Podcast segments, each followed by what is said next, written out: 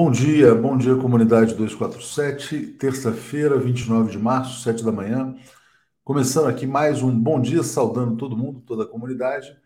Bom dia, Manuel Pereira, dizendo: olha, uh, Niterói é presente com Lula, vender a Petrobras é canalice, mais um golpe contra o povo brasileiro, fora Bolsonaro. Né?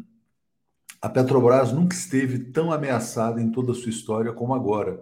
Bolsonaro escolheu como presidente um dos maiores inimigos da Petrobras em todos os tempos, Adriano Pires. Adriano Pires, quem acompanha a imprensa brasileira, é a fonte oficial do jornal O Globo, da mídia corporativa brasileira, para assuntos relacionados ao tema energia, sempre em defesa dos interesses privados, sempre contra a Petrobras, sempre contra o povo brasileiro, sempre em defesa do capital. É a raposa no galinheiro que Bolsonaro decidiu escolher como presidente da Petrobras. Será que ele vai correr para privatizar a Petrobras? Vai fazer o quê, né? Ele já disse que privatizaria amanhã, se pudesse. Então, todo cuidado é pouco. Importante mobilização dos petroleiros, dos engenheiros da Petrobras de todo, de todo o povo brasileiro em defesa da estatal. O Adriano Pires é do Instituto Millennium também, também um centro brasileiro de infraestrutura. Dizia que o pré-sal nem existia, né, que era melhor já começar a conceder rápido para as petroleiras internacionais, sempre defendeu o interesse das petroleiras internacionais. Hoje atua em favor de uma associação chamada ABGAS, que é controlada pela Compass, que por sua vez é controlada pelo Rubens Ometo, bilionário do etanol. Então, é um cara muito, muito, muito perigoso, extremamente perigoso, assim como o Bolsonaro, por isso mesmo foi escolhido para ser o presidente da Petrobras. Thelma Guelpa, faltam 278 dias, resistência à palavra de ordem. Bom dia a todos. Né? É, Geraldo Reis, a Petrobras foi criada para servir aos brasileiros e não aos acionistas barrigudos dos Estados Unidos, Grã-Bretanha e aos ladrões do desgoverno. Esse novo presidente é um cara que vai servir aos oligarcas brasileiros da área de energia. Muito importante essa observação. E o Rodolfo Landim vai para o presidente do Flamengo, né? Provavelmente vai para a presidência do Conselho de Administração. Eles vão tentar desossar o que resta da Petrobras antes do final do mandato. Né? É, tem gente dizendo, ah, não, veja bem, ele vai tentar controlar os preços, aquela. Pode até ser que tente fazer alguma coisinha para ganhar a eleição, mas se ganhar, a Petrobras já era. E se ele sentir que vai perder, eles vão tentar sair bilionários, não é milionários, não, eles vão tentar sair bilionários desse governo fazendo todo tipo de negociata antes do final do desgoverno Bolsonaro. Jairo Costa, vai sobrar Brasil para o Lula governar? Se as pessoas não se mobilizarem, não vai sobrar Brasil para o Lula governar, não. Então é importante que haja mobilização em defesa da Petrobras. Jair também fala: havia uma petedra no caminho, havia uma petedra, retiraram com o golpe de 2016 o bozo fascismo foi a via para terminar o trabalho iniciado em 13. Né? A escolha dessa raposa indica o seguinte: que eles estão com muita pressa, né? eles sabem que o ex-presidente Lula pode voltar, eles sabem que o Brasil pode voltar a ser minimamente soberano, então eles vão tentar saquear o Brasil até o final do governo. Olha só, na entrevista dessa raposa no Roda Viva, falou que a Petrobras não é do governo, precisa ser privatizada para melhorar é, a gestão. Por isso estão colocando esse cara. Olha, o único cara comparável a ele em ataques à Petrobras na história é o Roberto Campos, pai do presidente atual, do, aliás, avô do atual presidente do Banco Central, que chamava a Petrobras de petrossauro, dizia que não havia petróleo no Brasil, etc. O, o Brasil independente, soberano, desenvolvido, sempre teve muitos inimigos, muitos adversários. Depois, quando não tinha mais o Roberto Campos, inventaram esse Adriano Pires, né? maior inimigo da Petrobras em toda a sua história. Bom, vamos lá, Simpósio de Estudos Antigos, se tornando membro assinante, agradeço muito aqui a chegada, faço um apelo para que todos sejam membros e assinantes da TV 247. É, Márcio está dizendo, giramos gostoso às 11 ontem com Mauro Lopes. Tem, agora tem, como é que chama? É, vinheta do Gustavo Conde, né? Então, muito bom. Vamos lá, vamos seguir aqui. O comentário de Zé Reinaldo. Bom dia, Zé Reinaldo, tudo bem? Bom dia, Léo. Bom dia a todo o público, internautas, amigos da TV 247. É, tem uma coisa, né, Zé, nesse governo Bolsonaro, que eles sempre conseguem aprofundar o caos. Todas as mudanças são sempre para pior. Então sai o Weintraub e entra esse cara da, da, da, educação, que é o pastor da corrupção na Bíblia, o do Ouremos, né? Agora sai o general da Petrobras e eles escolhem um cara ainda mais perigoso, né? Exatamente. E pelo visto, ele não vai mexer em nada essencial relativamente à questão dos preços. A tese dele é fazer algum tipo de subsídio para suportar uma eventual estabilização dos preços, mas vai onerar ainda mais o, o erário, né? Então, Exatamente. é um artifício, mas não vou tocar no essencial, que é a questão da paridade internacional cambial. Exatamente. O Pedro Ayrton ele fala assim: ó, os entreguistas fariam um grande bem se deixassem o país. Mas fora do país eles não teriam nenhuma utilidade. Eles só ficam multimilionários porque eles fazem a corretagem das riquezas nacionais eles são corretores do Brasil, né, dos recursos naturais brasileiros. Por isso que eles ganham muito dinheiro. Eles não têm nenhuma serventia fora do Brasil. Né? É, aqui, Antônio Garcês.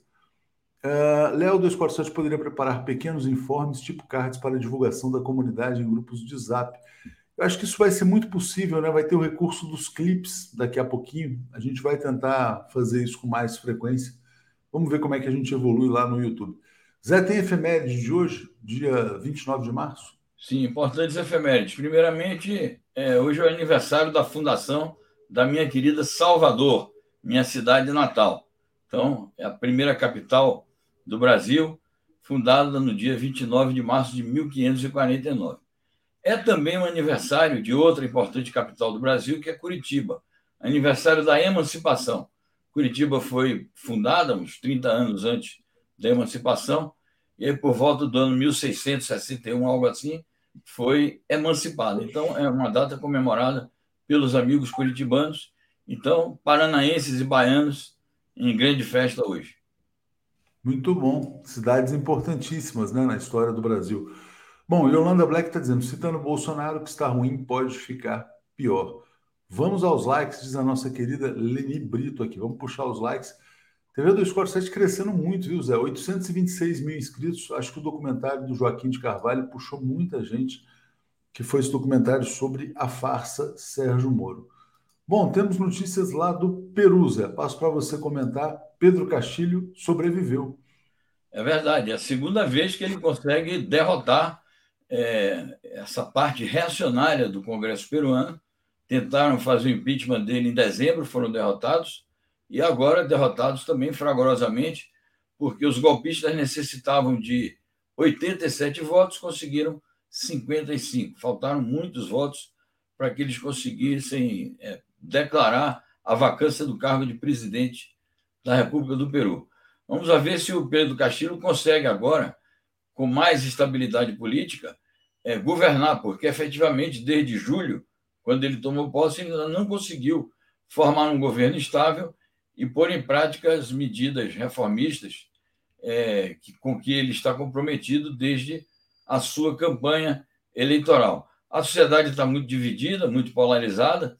Ele próprio ontem fez um discurso importante no Congresso, depois foi fazer um comício num bairro importante lá da, da capital, é, procurando mobilizar o povo, fez um chamado à unidade popular. É um quadro muito difícil, mas é uma vitória política importante que o Pedro Castilho alcança. Muito bem.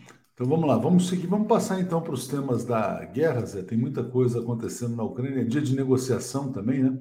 Começam as negociações, mas eu vou começar por outra notícia aqui, quer dizer, na verdade, sobre as negociações, mas sobre as expectativas, né? Ucrânia e Estados Unidos com pouca esperança em avanço imediato nas negociações com a Rússia. Passo para vocês. Zé. Exato. Nós publicamos hoje cedo, já desde a madrugada, duas notícias porque a, a hora já vai avançada lá, já são é, mais de uma da tarde na, na Rússia, né? Na, na Turquia, por aí também, meio-dia, por aí. Então, as negociações começaram já, já há mais de duas horas. Nós publicamos duas, duas notícias, uma anunciando que estavam para começar e outra já dando conta do começo. Essa foto aí é o presidente Erdogan da Turquia, que é o anfitrião do encontro, dando as boas-vindas e dizendo: a bola está com vocês as duas partes aí em conflito. O que é que é preciso destacar? Muito negativo que uma reunião que tinha despertado e desperta expectativas positivas no mundo, já começa sob a influência de uma opinião como esta. Ucrânia e Estados Unidos têm pouca esperança em avanço imediato nas negociações. A notícia é de uma agência ocidental, para não dizerem, não, é a Rússia que está botando gosto ruim. Não é. É uma agência ocidental que deu a notícia baseada em fontes diplomáticas estadunidenses e ucranianas. Então, se os Estados Unidos, quer dizer, se a Ucrânia entra numa mesa de negociações com má vontade, impelida essa má vontade pelos Estados Unidos, de fato eles não querem negociar, eles querem ir arrastando isso indefinidamente. Além disso, já entrando aqui no mérito de algumas questões, tudo indica que a Ucrânia vai continuar fazendo reivindicações irrealistas.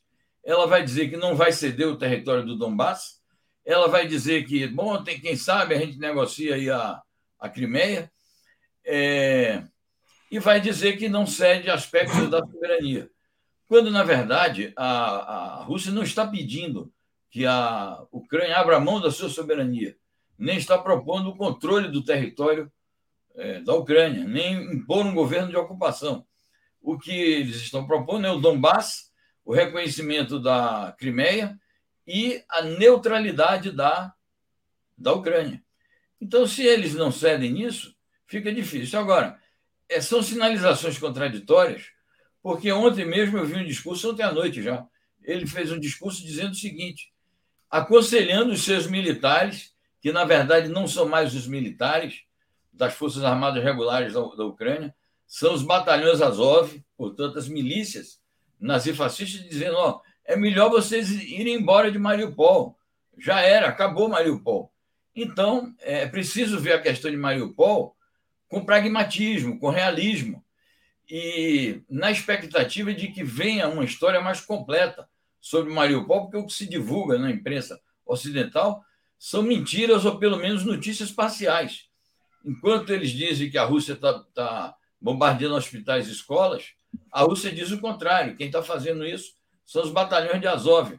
Quem impediu a realização dos corredores humanitários foram os batalhões de Azov. Então, a história do cerco e da ocupação de Mariupol ainda está por ser contada. É preciso encarar essa história com pragmatismo e realismo.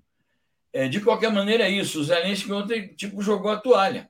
Se ele jogou a toalha sobre Mariupol, é óbvio que está jogada a toalha também em relação ao Donbass como todo. A gente vai ver, tem uma notícia aí de uma declaração do ministro da Defesa da Rússia sobre isso.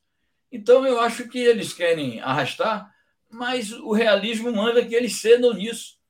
É, é o melhor para a Ucrânia, eu acho.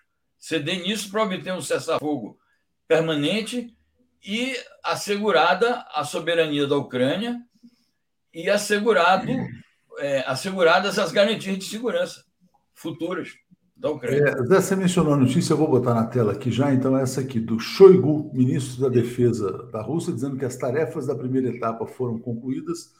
Rússia vai se concentrar na região do Donbass. É uma notícia de última hora.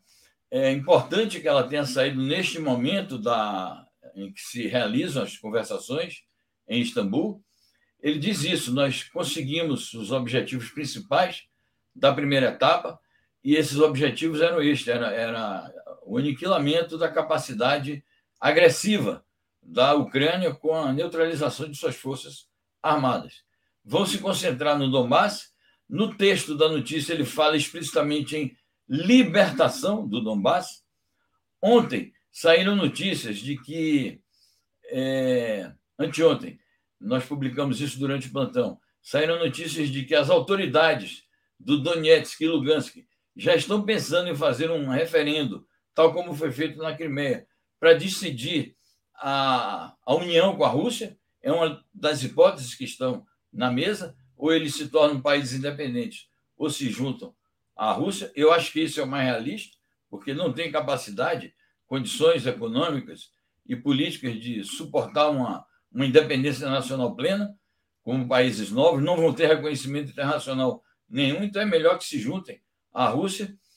E, além disso, eles dizem que vão adiante na, é, em completar os demais objetivos da operação militar especial, quais sejam a questão da neutralidade da Ucrânia E isso pode ser negociado, obviamente, com essa questão da soberania da Ucrânia é, e garantias de segurança para ela no futuro imediato pós é, o término da operação especial. Agora, é preciso que o outro lado tenha realismo e ceda. É, e o outro lado ele não é, vamos dizer assim, uniforme, né? Você tem, ah, como você disse, a Ucrânia e os Estados Unidos querem prolongar ao máximo isso aí, e os europeus estão preocupados, querem sair dessa confusão. Então já vou trazer aqui a notícia do Macron, que na verdade, diferentemente do Biden, não falou que tem que haver uma troca de regime na Rússia e quer uma interlocução com Vladimir Putin. Ele vai tentar dialogar com o Putin nessa terça-feira. Eu não sei se vai conseguir mais espaço para vocês, Zé. Exato. Eu acho que o Macron tem sido dos líderes aí do, do chamado Ocidente o mais realista de todos, o mais diplomático e mais pragmático de todos, talvez premido aí pelas condições da disputa eleitoral na França. Daqui a 12 dias é o primeiro turno das eleições presidenciais na França. Ele está pau a pau ali com a Marine Le Pen, com alguma vantagem, mas tudo indica que haverá segundo turno e esse segundo turno será renhido. Então, o Macron precisa dessa é, presença como estadista, como um mediador internacional, e, naturalmente, ele tem interesse também em se diferenciar dos Estados Unidos, porque eu acho que há líderes no mundo, há líderes na Europa, que, embora participando do quadro geral da aliança com os Estados Unidos, sabem que ir é, para as disputas internacionais subordinado aos interesses dos Estados Unidos vai levar o país a uma bancarrota. Então, é por isso que ele quer manter o diálogo aberto com o presidente Vladimir Putin. É por isso que ele, ele e outros insistem na, em que o momento é um momento de diplomacia e não de, de tambores de guerra rufando. E fica evidente isso, que o Biden, aquele discurso que ele fez na Polônia, no sábado, foi uma declaração de guerra total. Só não é uma guerra é, estrito senso, porque ele sabe das consequências de uma presença militar é, do exército americano no terreno ucraniano hoje. Mas ele está se preparando para uma guerra de amplo espectro contra a Rússia, contra a China. Saíram notícias ontem também sobre isso. E o Macron, acho que está em outro. Apesar de que a União Europeia tem seus interesses também de domínio, mas eles sabem que com a Rússia e com a China não podem falar a linguagem da força. Não, e a União Europeia precisa da energia, né? Deixa eu ler alguns comentários aqui, Zé. É, o Moisés fala: dá para fazer um zap 247? Sempre dá, mas o problema do WhatsApp 247 é que são, você tem que criar várias listas de transmissão, teria que entrar no WhatsApp Business ali. A gente sempre encoraja ao público que compartilhe os conteúdos da TV 247 do site nos seus próprios grupos, né? É, enfim, acho que é isso. Gilberto Geraldi, caiu a máscara do Bozo, afinal, como é que alguém que sequer pode interferir no preço dos combustíveis pôde demitir o presidente da empresa? Pois é, ele dizia que não podia fazer nada, agora demitiu. Vai fazer o quê? Ele vai privatizar ou vai tentar controlar os preços? Alguma coisa ele vai tentar fazer, mas as intenções do Bolsonaro em relação à Petrobras são as piores possíveis. E as intenções desse Adriano Pires, elas sempre foram explicitadas. Ele é um inimigo da Petrobras. Nilson Abreu, afinal, Bozo entupiu ou não entupiu? Não dá para saber, porque a saúde do Bolsonaro, ela nunca. É, tudo que diz respeito à saúde do Bolsonaro nunca vem acompanhado do critério da verdade. E ele usa esse, esse tema para se vitimizar com frequência. Botafogo está nos apoiando. Danilo Tarpani, Zé, o Azov e, da, e demais nazistas foram derrotados? Ele pergunta sobre a questão da desnazificação. Isso está acontecendo ou não? Eu acho que fundamentalmente sim, ainda há bolsões de resistência desse batalhão ali na região de Mariupol, mas como eu falei, o Zelensky falou, é melhor vocês irem embora, é, tipo assim, acabou.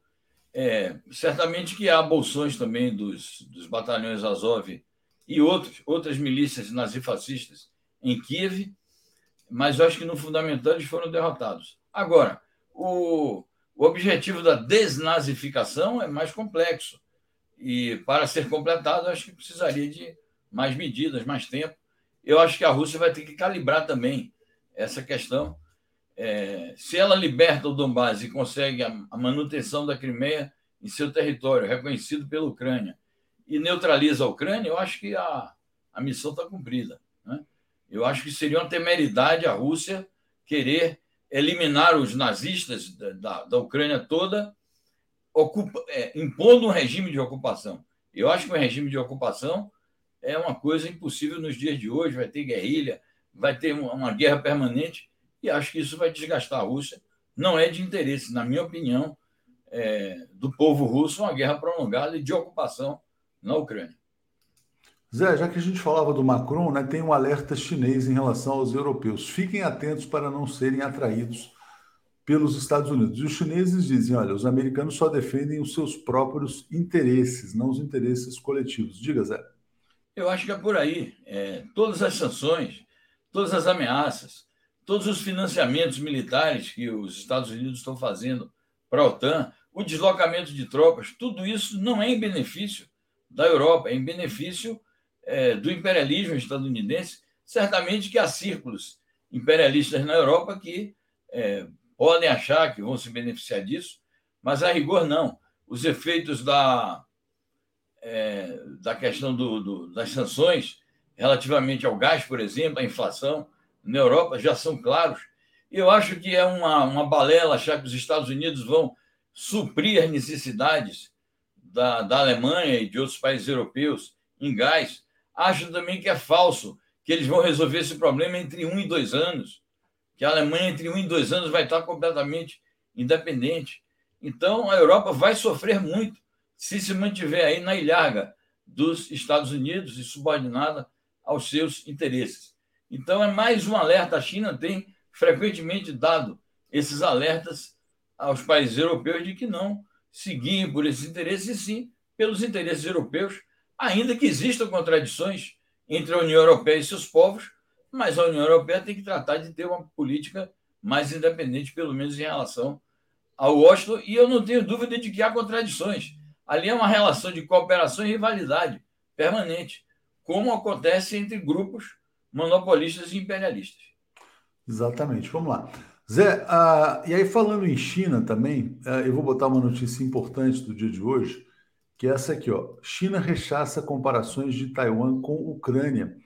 É, por que, que essa comparação tem sido feita com frequência? Porque muitas pessoas têm dito que fatalmente a China vai invadir uh, Taiwan, até a palavra invadir talvez seja incorreta aí no caso, mas queria que você trouxesse a notícia para a gente. É, o, o, argumento é esse, é um argumento simplório, né? Então, se a Rússia, entre aspas, invadiu a Ucrânia, a China vai invadir, entre aspas, Taiwan. É, como diz o porta-voz da China, isso é uma forma de fazer-nos pressão para que nós aceitemos, diz ele, é, as provocações que se fazem ali, no sentido de que Taiwan proclame a sua independência e se separe definitivamente da China. Então, primeiramente, ele localiza isso. Isso é uma forma de pressão política sobre a China. Segundo, o, o, o termo invadir Taiwan é completamente impróprio, porque Taiwan faz parte da China. Taiwan, Taiwan é considerado pela China uma província rebelde.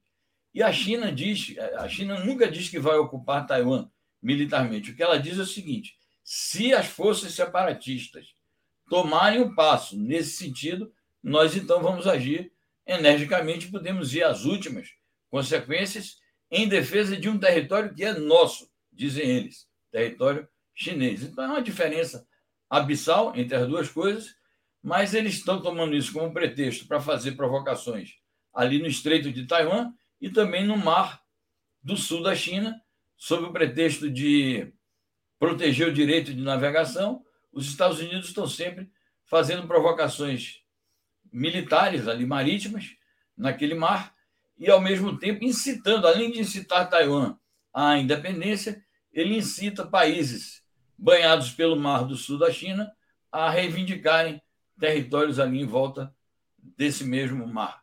Então, isso faz parte de uma outra frente de guerra que os Estados Unidos pretendem abrir no médio e no longo prazo contra a China. Porque nós temos esse foco aqui na Europa, com a Rússia, e tem o problema do Indo-Pacífico, que é com a China. Além do aliás, problema da Península Coreana. Hã? Aliás, é a notícia que eu vou botar no ar aqui agora, né? É, Pentágono. A principal ameaça aos Estados Unidos é a China, mas a Rússia seria uma ameaça aguda. A guerra verdadeira dos Estados Unidos é contra a China, porque é a China que deve superar os Estados Unidos como maior economia mundial e como eixo de gravidade da economia global, né? centro de gravidade. É, mas a Rússia também, principalmente depois dessa aliança, amizade sem limites com a China, né? E agora, em função da guerra, virou ameaça aguda. Explica para a gente, Zé. É, essa tese vem sendo defendida pelo, pelo Departamento de Defesa e Departamento de Estado dos Estados Unidos desde o primeiro governo Obama, quando Obama proclamou uma nova doutrina militar através do Pentágono e disse que o eixo da atuação militar dos Estados Unidos devia ser a região do Indo-Pacífico e do Extremo Oriente. Daí para cá, isso tem se agravado, porque esse período também é o período de maior ascensão da China. Depois nós tivemos esse governo do, do Trump, que foi um governo que todo o mandato dele foi marcado por uma guerra comercial contra a China e uma hostilidade retórica bastante intensa. E agora, no governo do Biden, desde o discurso de posse e também na posse do chefe do Pentágono, o Lloyd Austin, e do chefe do Departamento de Estado, Anthony Blinken, ele anunciou isso exatamente nesses termos. A China é a principal adversária, então nosso objetivo principal é conter a ascensão da China e a Rússia é uma ameaça aguda para os países ocidentais que nós vamos defender, dizem eles. Mas, na verdade, eles consideram uma ameaça aguda aos interesses de segurança dos Estados Unidos. Só falta eles dizerem também, como diz a Rússia, empregar a expressão uma ameaça existencial e começarem a fazer hostilidade direta militar. Mas eles têm que pensar duas vezes antes de fazer isso. Agora, vejam bem, esse objetivo do, da política externa estadunidense ele é um objetivo de saída fracassado. Porque para os Estados Unidos atingirem esses objetivos, eles têm que fazer uma guerra contra a Rússia e a China. E aí vem o último ponto que você colocou, Léo. A é, aliança recentemente consertada entre os dois grandes euroasiáticos, no dia 4 de fevereiro último. Então, de fato, é um objetivo irrealista. Os Estados Unidos deveriam, nessa fase do seu declínio histórico mais acentuado, deveriam rever é, alguns pontos. Isso é uma atitude de uma potência realmente perdedora e desesperada. Bom, tem uma última notícia internacional ainda, Zé, que é essa aqui que eu vou botar na, na tela agora, que é a fala do Dmitry Peskov, porta-voz do Vladimir Putin, do Kremlin, né, dizendo que ninguém na Rússia pensa em usar as armas nucleares. Antes eu quero agradecer aqui ao Cadu Lacerda, está dizendo, ó, será que Bozo e Globo se acertaram via Petrobras? Olha, os interesses econômicos são os mesmos, né? O Adriano Pires é o pau mandado da Globo para assuntos relacionados a petróleo. Então, Bolsonaro está colocando a fonte preferencial da Globo. Se eles se acertaram ou não é uma outra questão, mas acho que, do ponto de vista dos interesses econômicos que a Globo representa, não poderia haver melhor presidente da Petrobras e pior para o Brasil. É, agora, o Bolsonaro sempre pode caçar a concessão da Globo, também é uma questão que vai além disso. Né? Paulo Oliveira, Zé, ótima análise sobre a Rússia. Mauro, ah, está fazendo uma crítica aqui, mas agradeço aqui ao comentário do Paulo. É, Zé Reinaldo, vamos lá. Ninguém na Rússia está pensando em usar armas nucleares, diz o porta-voz do Kremlin, o Peskov. Diga lá. Bom, a gente deve acolher essa declaração com bastante satisfação. Houve uma declaração equívoca do, do Putin a semana passada que deu margem à interpretação de que o Putin estaria fazendo uma ameaça de uso da arma nuclear. Eu acho que é preciso, de fato, baixar a bola sobre isso. Não é conveniente para os interesses de nenhum povo, de nenhuma nação, é, brandir ameaças nucleares. Eu acho que a, a declaração do Peskov tranquiliza e sempre lembrar o seguinte: o, único país que usou uma arma nuclear foram os Estados Unidos. E é o único país também que se recusa a declarar solenemente perante a comunidade internacional que jamais voltará a fazê-lo. Então, é preciso sempre que se discutir o assunto armas nucleares e o perigo de usá-las, atribuir a principal responsabilidade a esse imperialismo. E eu acho que a declaração do Peskov é prudente e acho que corrige um pouco o tom que foi usado pelo Putin a semana passada.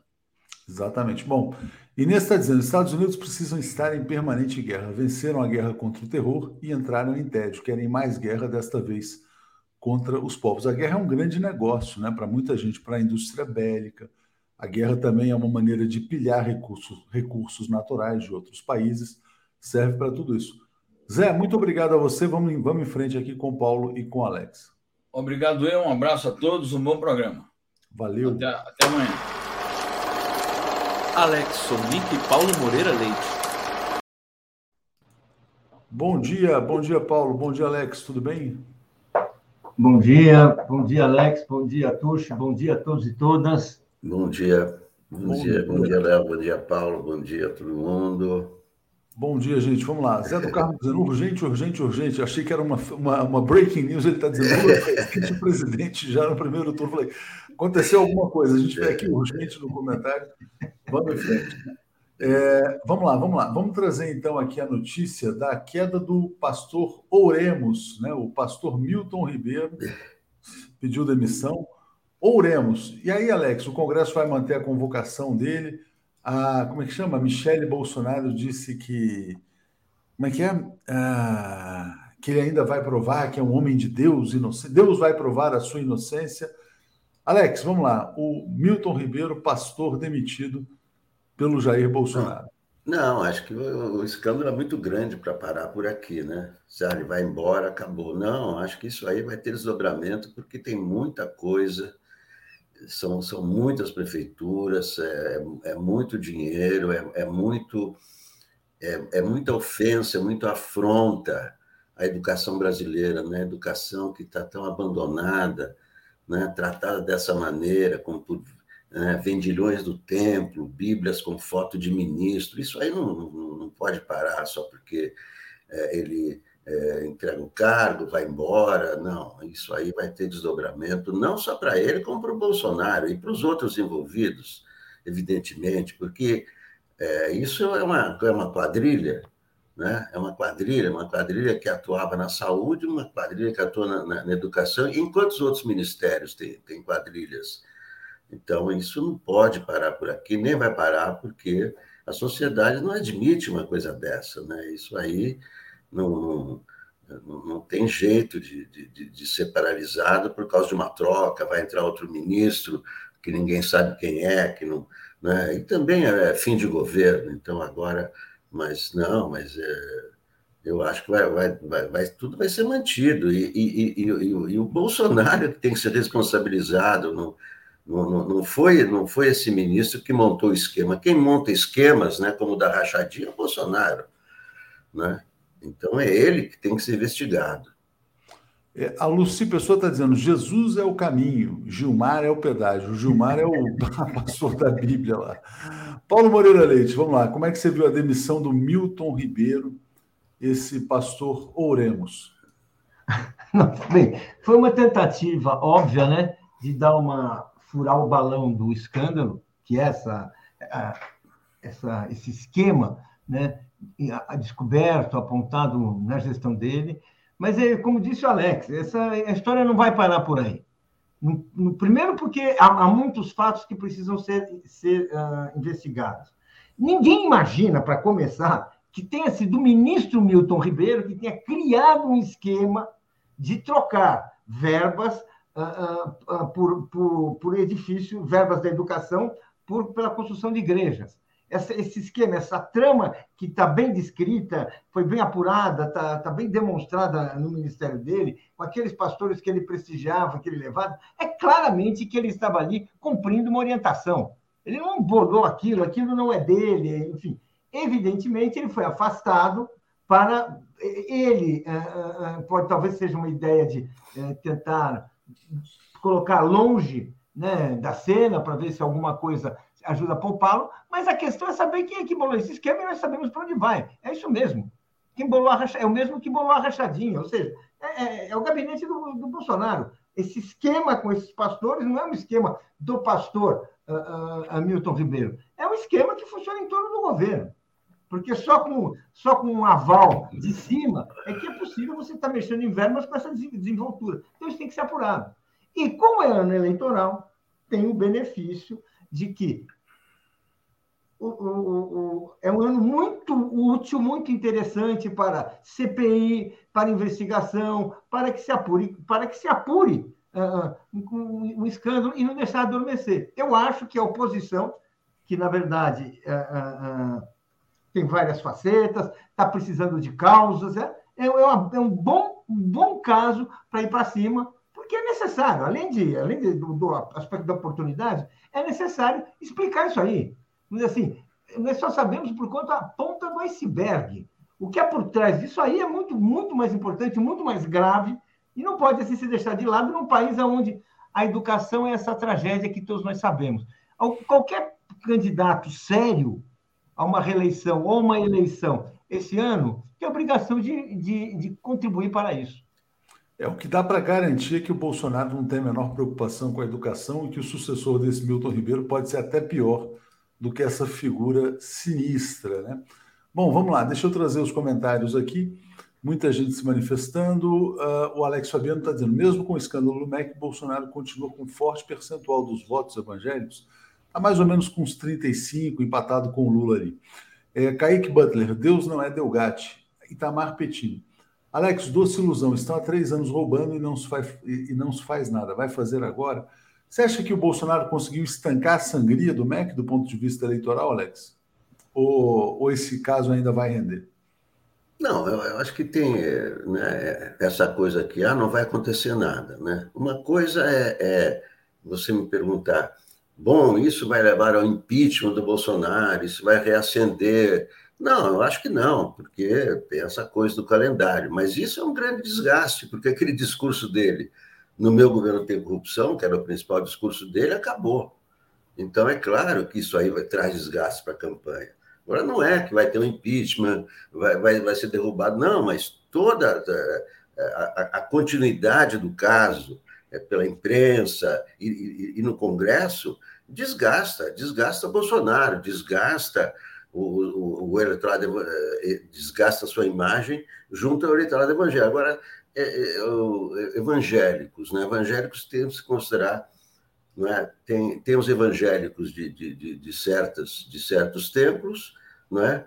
que não têm independência nenhuma, que votam em quem o pastor manda votar.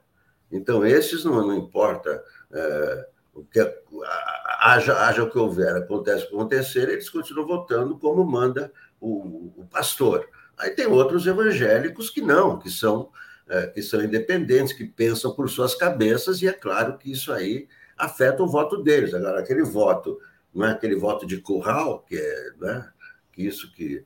É, por que, que essa ligação com os evangélicos há, há, há 30 anos, né? Porque se forma curral, o pastor manda votar desse, e, e etc. Então, nesses currais, é claro que é difícil haver mudança e é o voto que segura. Agora, as pessoas que pensam por si, que estão vendo, né? Estão vendo as coisas acontecer, né? claro que vai afetar. Com certeza. Vamos lá, deixa eu trazer comentários aqui, Alex. Quebra-muro dizendo: ó, Pedro Castilho estava nas cordas, mas conseguiu reverter o jogo a seu favor e o impeachment não passou no parlamento. É, o Zezão está dizendo: tem político que é corretor dos bens públicos. Se brincar, as privatizações só existem para alguém enriquecer e prejudicar o país. Lástima. É verdade. As privatizações geram muita comissão para quem vende. Né? É, João Silva, a omissão do Senado para presidente e conivência da Câmara, presidente, com relação à Petrobras devem ser expostas pelas mídias progressistas. Tem razão. É, Nilson Abreu, Léo, a entrevista ontem com Marília Reis, futura governadora de Pernambuco, foi muito boa. Revelou uma candidata lúcida, conhecedora dos problemas e soluções para o Estado e que foi muito bem acolhida. Parabéns, né? Também gostei muito da entrevista com a Marília Arraes. Paulo, antes da gente falar da Petrobras, vou trazer para você rapidamente aqui o caso da Wikipédia. Né? A gente tem falado bastante sobre isso, é um caso importante. O rapaz, falei no Boa Noite, até entrei no Boa Noite ontem, o cara me procurou, o tal do Padula, e mandou um monte de mensagem e tal, não sei o quê. Aí eu falei assim, cara, qual autoridade que você acha que tem para classificar alguém como confiável ou não confiável? Porque foi ele e um anônimo lá do Globo. Ele falou, não, nós somos dois bostas. Ele falou, dois bostas. Aí eu entrevistei o Fernando Horta, e o Fernando Horta, que é historiador, também acompanha esse caso de desinformação, Wikipédia, ele falou: bom, se dois bostas podem definir o que é confiável ou não, o que é verdade ou não, a sociedade brasileira está em risco. É, então, passo para você falar sobre isso. Olha, uh, o Fernando Horta está absolutamente certo na sua análise.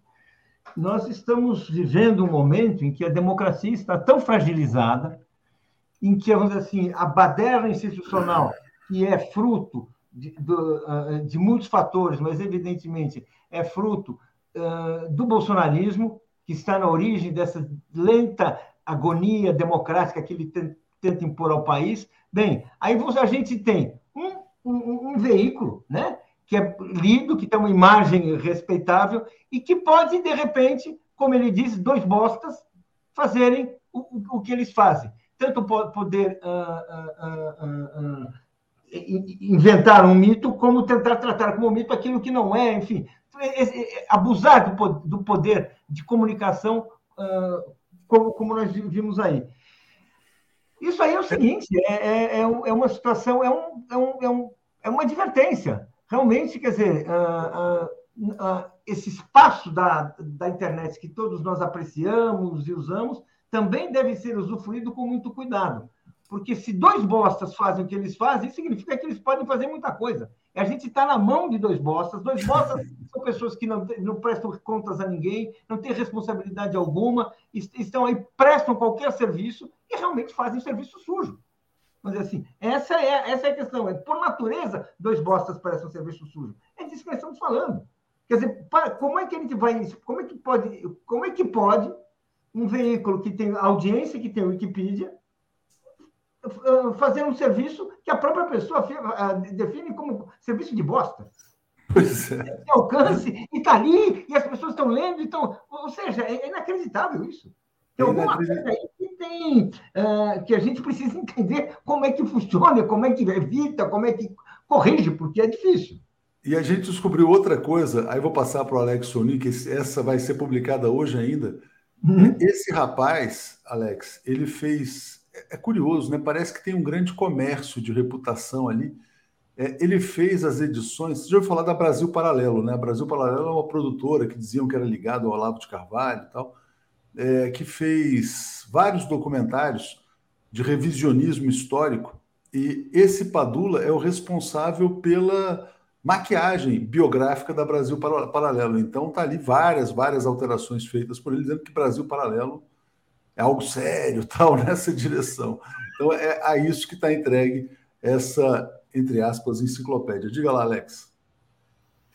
É o seguinte, eu, eu não, não, conheço bem né, a Wikipédia, é, claro, né, a gente consulta com restrições, né, algumas coisas são assim, outras coisas, e tem ali mesmo, olha, isso aqui não é uma fonte segura e tal.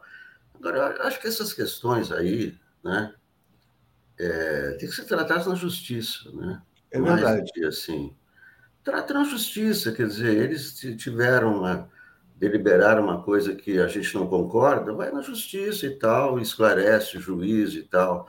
Né? Eu acho que, acho que é mais isso, né? Eu acho que tem que ser né, pelas vias corretas e tal, né? porque cabe à justiça investigar. Eu, eu não sei quem é esses personagens, eu não conheço o Padula, não conheço a Wikipédia, não, não sei. Eu acho que cabe à justiça, né? Se, se eles tomarem uma decisão incorreta, inadequada, né, tem que ser, olha, reclamação é na justiça, advogado e tal. E aí se entende. Eu acho que tudo tem que ser é, tem que ser resolvido e não, né, tem que ser resolvido. Quer dizer, você vê o negócio lá do, do Telegram com o STF, a pendência e tal, chega lá, faz o acordo, olha, agora vão funcionar. Né, tudo tem que funcionar, né? A Wikipédia vai continuar funcionando, o 247 vai continuar funcionando, né? Então tem que ter uma convivência. Eu acho que tem que procurar a, convivência, porque não é? nenhum neutro vai acabar, é, todos precisam existir. É, eu acho que isso aí tem que ser resolvido. Como né, você resolve quando você não concorda com algo, você vai no advogado, conversa com outro advogado? É, né? Eu acho que é mais por aí. Claro, existe o espaço da justiça e existe o espaço do esclarecimento público, que é o que a gente está fazendo aqui. Quer dizer, o papel dos meios de comunicação é informar. É informar e informar quando há desinformação também. Então, cabe a gente fazer esse trabalho de informação contra a desinformação. Bom, vamos lá. Vamos trazer a notícia, então, aqui da demissão do presidente da Petrobras, Joaquim Silvio Luna. Vou botar antes aqui uma pesquisa da Datafolha mostrando o seguinte: Bolsonaro é culpado pela alta da gasolina para 68% dos brasileiros. Importante, né? Os brasileiros sabem que Bolsonaro tem culpa no cartório, por quê? Porque ele mantém a política de preços que foi ah, imposta ao Brasil depois do golpe de Estado contra a ex-presidente Dilma Rousseff, demitiu o general Joaquim Silva Luna e no dia 13 a Petrobras pode empossar o Adriano Pires, que é um inimigo da Petrobras, é um inimigo da energia barata no Brasil e é um amigo dos oligarcas do petróleo. Paulo Moreira Leite, passo para você falar sobre é, a demissão do Joaquim Silvio Luna e a chegada do Adriano Pires. Olha, uh, eu estava vendo essa notícia, pensando, uh, daí eu lembrei uma frase do, do velho Paulo Francis, quando ele queria, uh, quando o, o entreguismo do regime militar chegou a, a, a um ponto muito extremo, e ele usou, soltou aquela frase: chega de intermediários, Lincoln Gordon para presidente. Lincoln Gordon era o embaixador dos Estados Unidos. Bem, foi isso que o Bolsonaro fez. Chega de intermediários, chega de colocar Silvio Luna, chega de colocar outros presidentes aí. Ele colocou ali o verdadeiro agente do império na política eh, energética do país. Porque o, o, Adriano Pires, ele é aquele sujeito assim, ele é absolutamente uh, alinhado com os interesses da, da, das multinacionais, das empresas, uh, de, das grandes empresas de petróleo. Ele é a favor de liberar tudo, é a favor de vender tudo e diz que a solução é abrir, uh, privatizar as, as refinarias, privatizar a Petrobras e liberar os preços. Ou seja, ele quer realmente transformar a, a utopia dele é a Arábia Saudita. Vamos dizer assim, nem na Arábia Saudita, a Arábia Saudita é uma utopia. Desculpa, a Arábia, a Arábia Saudita, Saudita segura os preços, Paulo. Na, na, na Arábia Saudita, o petróleo o é do Estado.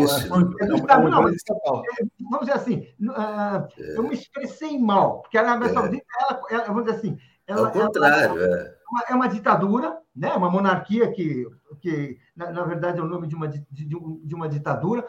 É do Estado porque a família imperial controla a, a, a, o Estado. O Estado é da, da, de uma família, né? Não é nem Estado naquele sentido uh, da Revolução Burguesa, é feudal mesmo, né? Então tem, tem, tem uma diferença assim, tem uma coisa assim, você tem razão. Agora, uh, uh, ninguém controla o, o, preço dela, né? Ela, ela, ela, ela, utiliza aquilo, ela explora ao máximo o poder que o, o, o, preço do o valor do petróleo. É o que ele quer fazer. É, vamos dizer assim, ele vai instalar no Brasil uma política que, é, que, que ninguém nunca pensou né, em ter, em fazer com a Petrobras isso que ele fez. Ninguém teve coragem. E agora vai fazer porque ele realmente representa né, os interesses do império assim, sem, sem o menor pudor, não, não tem disfarce. Quer dizer, quando eu, eu, vocês trabalham em economia, eu também trabalhei. Quando alguém quer saber o ponto de vista da, das, da, das multinacionais do petróleo, é liga para Adriano Pires. Fala assim, é, isso é conversa do Adriano Pires. Isso, assim, é um ideólogo, assim, não tem E colocou esse cidadão ali eh, na frente da Petrobras. Ou seja, o governo Bolsonaro pode acabar em dezembro. Esperamos que seja assim. Né? Mas o que ele puder fazer para estragar a Petrobras, para prejudicar a soberania do petróleo, ele vai fazer porque ele é convicto. Ele é convicto, não é que ele era, ele é convicto, ele é, ele é contra. Ele acha isso um erro tem uma, um setor muito grande da elite brasileira que também acha um erro, que era contra a criação da Petrobras. Né? A, a gente sabe o, o, o, quanto Vargas, o próprio Vargas pagou pela, pela criação da Petrobras, a gente sabe o quanto o governo Dilma, o que aconteceu com o governo Dilma, uh, uh, uh, quando se armou uma conspiração para modificar a política de energia no Brasil. Ou seja, o Adriano Pires é, é, é, é o triunfo acabado de, de, dessa política. Felizmente, nós estamos no momento em que o Brasil tem chance de inverter esse jogo. Né? E isso é por causa da campanha presidencial. Vamos ver, mas até, até dezembro ele fará o que ele puder. E se ele ficar mais tempo, então é o Deus nos acuda. Certamente. Eu vou ler esse comentário da Marina Pontual que eu estava salvando aqui, está dizendo: vivemos uma anomia tão grande cujo perigo maior é perder o critério de julgamento. É muito importante, porque isso lembra algo que foi dito ontem pelo Fernando Horta. Falou o seguinte: olha, para o mercado não interessa o conceito de verdade. Para o mercado, verdade é o que dá dinheiro. Né? Então, verdade é o que dá dinheiro. Então, se a gente viver no caos da mentira, que é o que é promovido por essas, né, essas figuras, como os dois bostas aí que a gente mencionou, tá ótimo. Né? O que importa é o caos. É, deixa eu trazer vários comentários aqui. Marcelo Highlander, recorrer à justiça para definir o que é verdade, piada pronta. Ouçam Rui Costa Pimenta. Eduardo Mitarax, prezado, somos dois bostas, é uma tentativa de se autossubestimar e escapar de um aprofundamento das investigações. Típico de bolsonaristas covardes, né? É, e aí o Marcelo Highlander também fala: não se pode combater fake news na eh, bolsonaristas na justiça bolsonarista. Chudik Hayashi, ele disse que daria uma. Bolsonaro disse que daria uma voadora no pescoço de quem praticasse corrupção. Milton Ribeiro levou a voadora, espero para ver a autovoadora no Bolsonaro, acho que é isso, né? É, Quebra-muro está dizendo assim: Pedro Castilho estava nas cordas, mas conseguiu reverter o jogo a seu favor e o impeachment não passou no parlamento. Falamos sobre isso mais cedo. Alex Onik, passo para você falar sobre o Adriano Pires, futuro presidente da Petrobras, no dia 13 de abril. É, não, não, não dá para entender essa troca, porque, né, é, teoricamente, é para baixar o preço ou para segurar o preço da gasolina. Só que é, tem um artigo do Adriano Pires publicado recentemente, 19 de outubro de 2021, no Poder 360, onde ele diz explicitamente que não, que, o, que o preço da gasolina tem que ser baseado no preço internacional, porque senão os acionistas podem processar, inclusive a Petrobras já foi processada, já teve que pagar 3 bilhões de dólares, porque não manteve os preços e tal. Então, é a mesma coisa que, que é o que é, inclusive ele elogia o Silva e Luna nesse, nesse artigo, né? e apresenta ali é, soluções é, cosméticas, né? Não, podemos baixar o preço com CID, com fundo estabilizador e etc., mas que a, que a solução final para estabilizar os preços, segundo ele, é a privatização. Quer dizer, para ele, privatização é estabilização dos preços, porque aí a Petrobras vai ser dividida em várias e vai ter concorrência e etc. Então, se o pensamento dele é o mesmo, se o preço vai continuar subindo é, é, como se subir internacionalmente, não dá para entender por que essa troca, né? Tirar um general, colocar um Adriano Pires, que é, é, ele é o presidente de um think tank, é o Centro Brasileiro de Infraestrutura, não é? Um sujeito com uma formação, Universidade de Paris e tal, não é? não é? Mas é, é, o mesmo, é exatamente a, a mesma o mesmo enfoque né, do, do, o... do Silva e Lula. Então, não há nenhuma é, condição de que os preços, né, de que isso vai ter alguma influência para. É, o Sérgio Bernardes tem aqui uma, uma, um argumento. Né? Ele está dizendo: Bolsonaro vai, vai combinar agora com este jagunço uma maneira de culpar a Petrobras pelo combustível caro. A culpa será do fato dele, dela ser estatal e tem que privatizá-la. O Alex citou uma expressão aí, Paulo, que é interessante, porque ele fala nesse artigo no Poder 360 até a linguagem de Hitler, né? A solução final. A solução final é a privatização. Então, passo para você falar sobre a solução final proposta pelo Adriano Pires, Paulo. Exatamente. É uma derrota histórica da facção mais pró-imperialista da burguesia brasileira o surgimento da Petrobras. E a gente sabe, ela não saiu, não saiu, não caiu do céu. Foi preciso fazer uma campanha, uma campanha popular, uma mobilização importante. Vários setores, trabalhadores, eh, inclusive setores das forças armadas que naquele momento tinham um segmento uh, uh, nacionalista importante. Foi uma luta popular com apoio de Getúlio Vargas, um projeto que naquele momento era um projeto assim de luta de emancipação dos povos no mundo. No Irã o, presidente foi deposto pelos ingleses porque ele nacionalizou o petróleo. Em vários outros países ocorreram situações semelhantes. Era um momento de definição da, de partilha de uma riqueza mundial muito importante, que era o petróleo, que continua sendo muito importante, aliás. Então, vamos dizer assim, agora, essa ideia da solução final, a ideia de realmente eliminar aquilo que é não só o símbolo, porque símbolos são símbolos, não, o símbolo e a realidade da emancipação nacional. Porque a partir da Petrobras, é possível, e, nós, o governo Lula demonstrou isso, nós temos experiência recente disso, é possível você mudar o curso de uma política econômica, pelo seu tamanho, pela, a, a, pela, pela capacidade que ela tem de mobilizar outros setores, inclusive a, eh, eh, eh, empresas privadas importantes, construção de plataformas, pesquisas oceânicas, a descoberta do pré-sal, que mudou a história do petróleo no mundo. Bem, tudo isso é, vamos dizer assim, abrir um horizonte e é um horizonte que ameaça esse, esse controle da economia, esse, esse, esse essa relação, esse, esse, esquema de poder que existe em vários países, inclusive no, no Brasil, que é um, poder associado ao imperialismo, submetido ao imperialismo, e que mantém o país pobre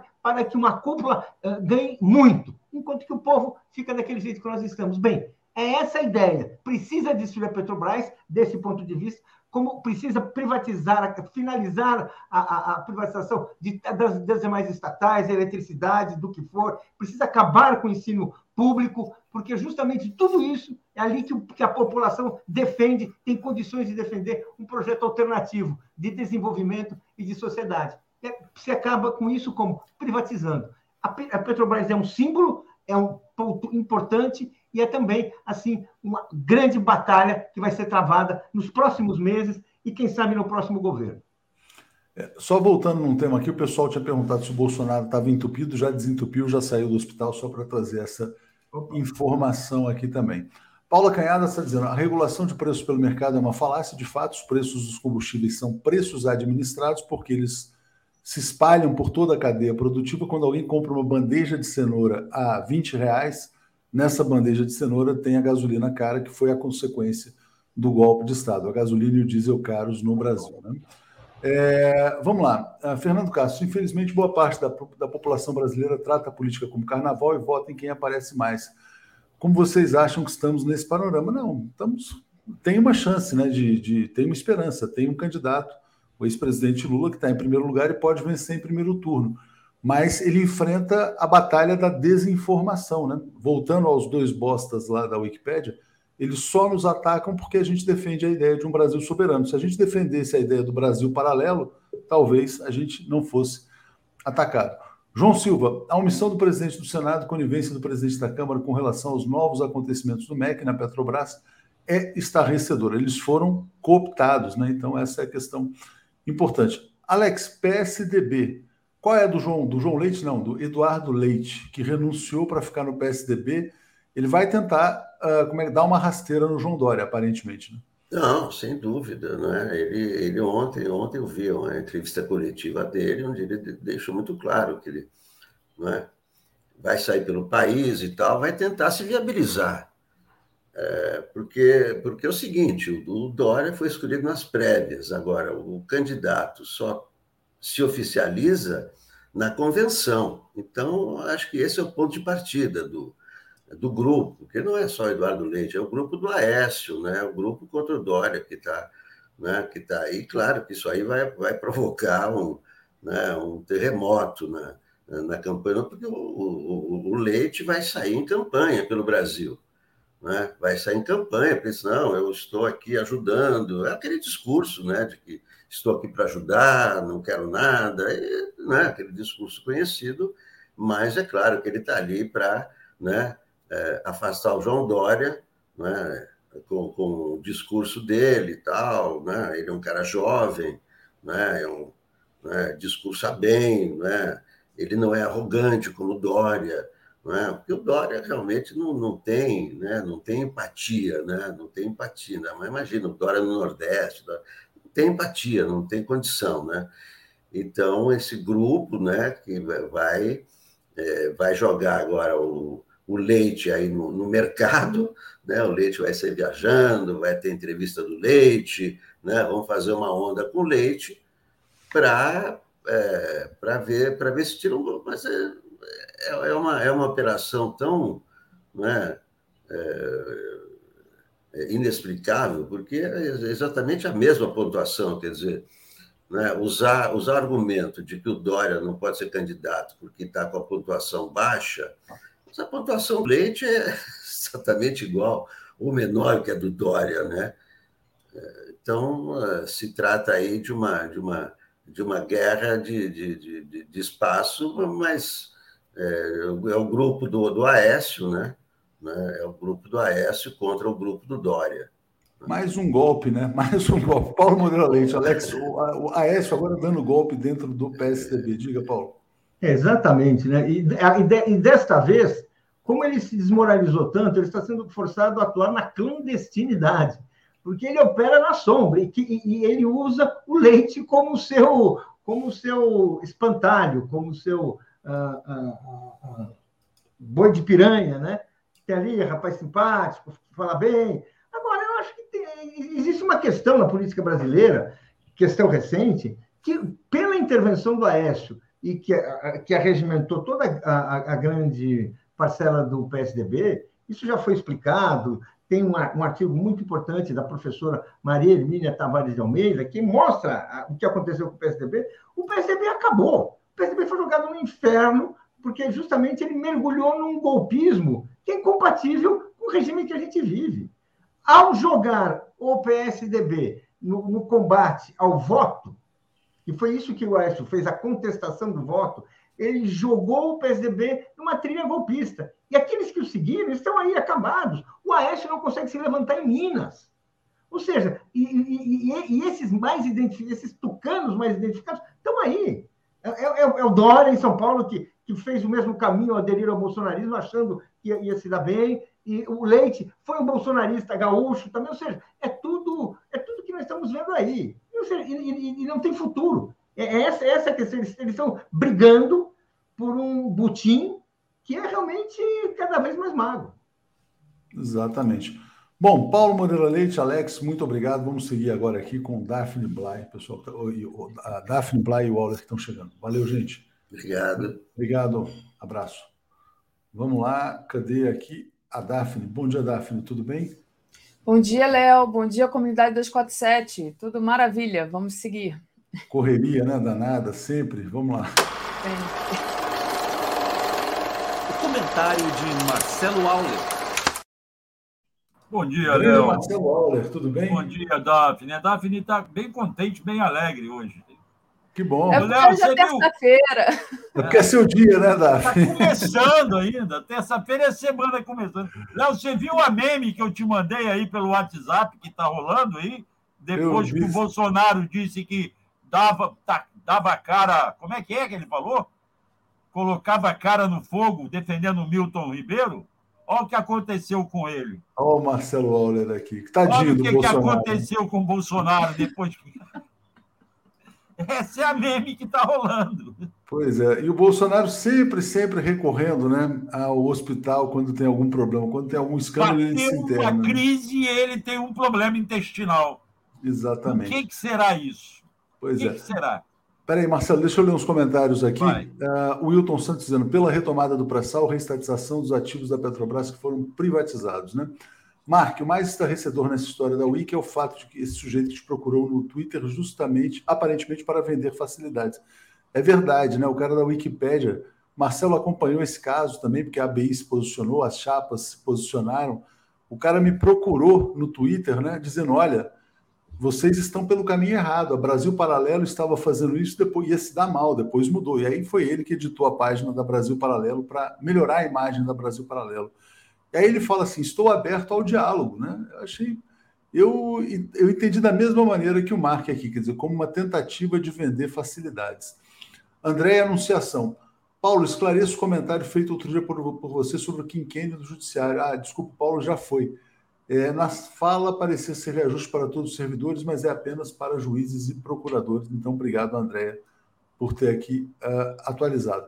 Daphne, vou passar para você, porque eu vou gravar uma entrevista daqui a pouquinho com a Márcia Ticuri. Então, bom dia, Daphne, bom dia ao Auler. Valeu, bom dia, Léo, prazer te reencontrar. Bom dia, Daphne, bom dia, comunidade. Vamos lá, Daphne. Vamos, Vamos lá. começar por onde? Vamos por começar onde? pelo Rio de Janeiro. Vamos conversar pelo Rio de Janeiro e depois a gente. O Rio de seguimento. Janeiro tem a presença ilustre do Lula desde semana passada. Ele está fazendo articulações no domingo, Daphne, eu, eu resolvi com uns amigas e conhecer finalmente o famoso Bar do Mar. Esse ah. Bar do Mar é lá em Santo Cristo. É, é um bar que só dá agora à esquerda. Todo mundo é anti-Bolsonaro lá.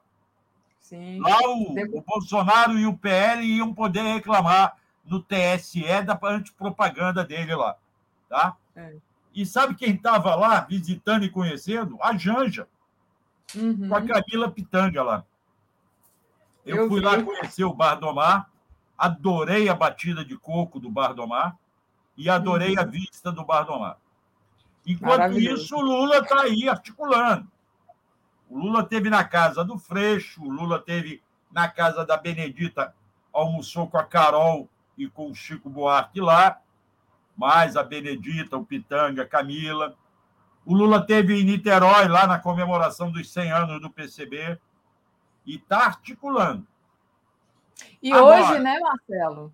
Hoje tem evento. Hoje ele vai participar de um debate com a Petrobras. E amanhã uhum. ele vai estar na UERJ, na concha da UERJ. Hoje Não, é vai hoje. ser a Dilma. Não, eu acho ah, que amanhã. Hoje vai ser a Dilma, exatamente. Hoje a Dilma, às 11h30, com a Carol Prone. Eu vou lá, eu já me inscrevi, já me credenciei, vou aparecer lá para ver como é que vai ser. E amanhã, às quatro da tarde, o Lula encerra esse encontro que, que está reunindo lideranças mundiais em uhum. torno da questão da busca de soluções para o nosso país, tá? É, é um a evento importante. A conferência Fala. de encerramento do Lula chama Igualdade e o Futuro da América Latina. Lembrando, né, Marcelo, que nesse evento também, hoje, além da Dilma, vai ter o Ernesto Samper, que é o ex-presidente é. da Colômbia, e o Zapatero, que é o ex-presidente da Espanha. Então, uhum. presenças assim, fora ex-ministra da Igualdade Racial, Nilma Gomes, vários nomes importantes, Mônica Xavier, que é ex-senadora no Uruguai, é, o Celso Amorim vai estar lá também, muita gente é. importante é. lá na UERJ. Né? É democracia e igualdade para um modelo solidário de desenvolvimento. Esse é o nome do encontro, lá na UERJ. Eu acho que é o primeiro e grande encontro internacional após a pandemia, promete, e a presença do Lula vai atrair muita gente lá amanhã. Né? Uhum. Agora, é, 100 anos do PCdoB, estão me corrigindo aqui. Diz que o Lula foi nos 100 anos do PCdoB. A TT Aguiar está me corrigindo. Desculpe, TT, fiz confusão então. A grande dilema aqui no Rio continua sendo a questão eleitoral local. Lula jantou com Marcelo Freixo sinalizou que é o candidato dele. Agora, tem um outro pepino. Nesse jantar com Marcelo Freixo, estava o presidente da Alerj, o André Ceciliano, do PT. O André Ceciliano quer ser candidato ao Senado.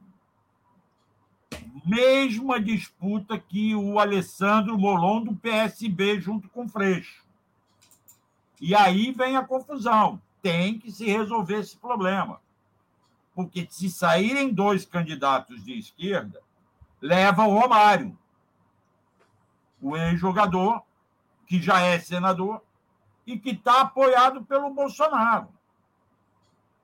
Eu soube, e eu não tenho ainda informações concretas, de que uma pesquisa recente mostra que o Molon está ali pau a pau com, com o Romário.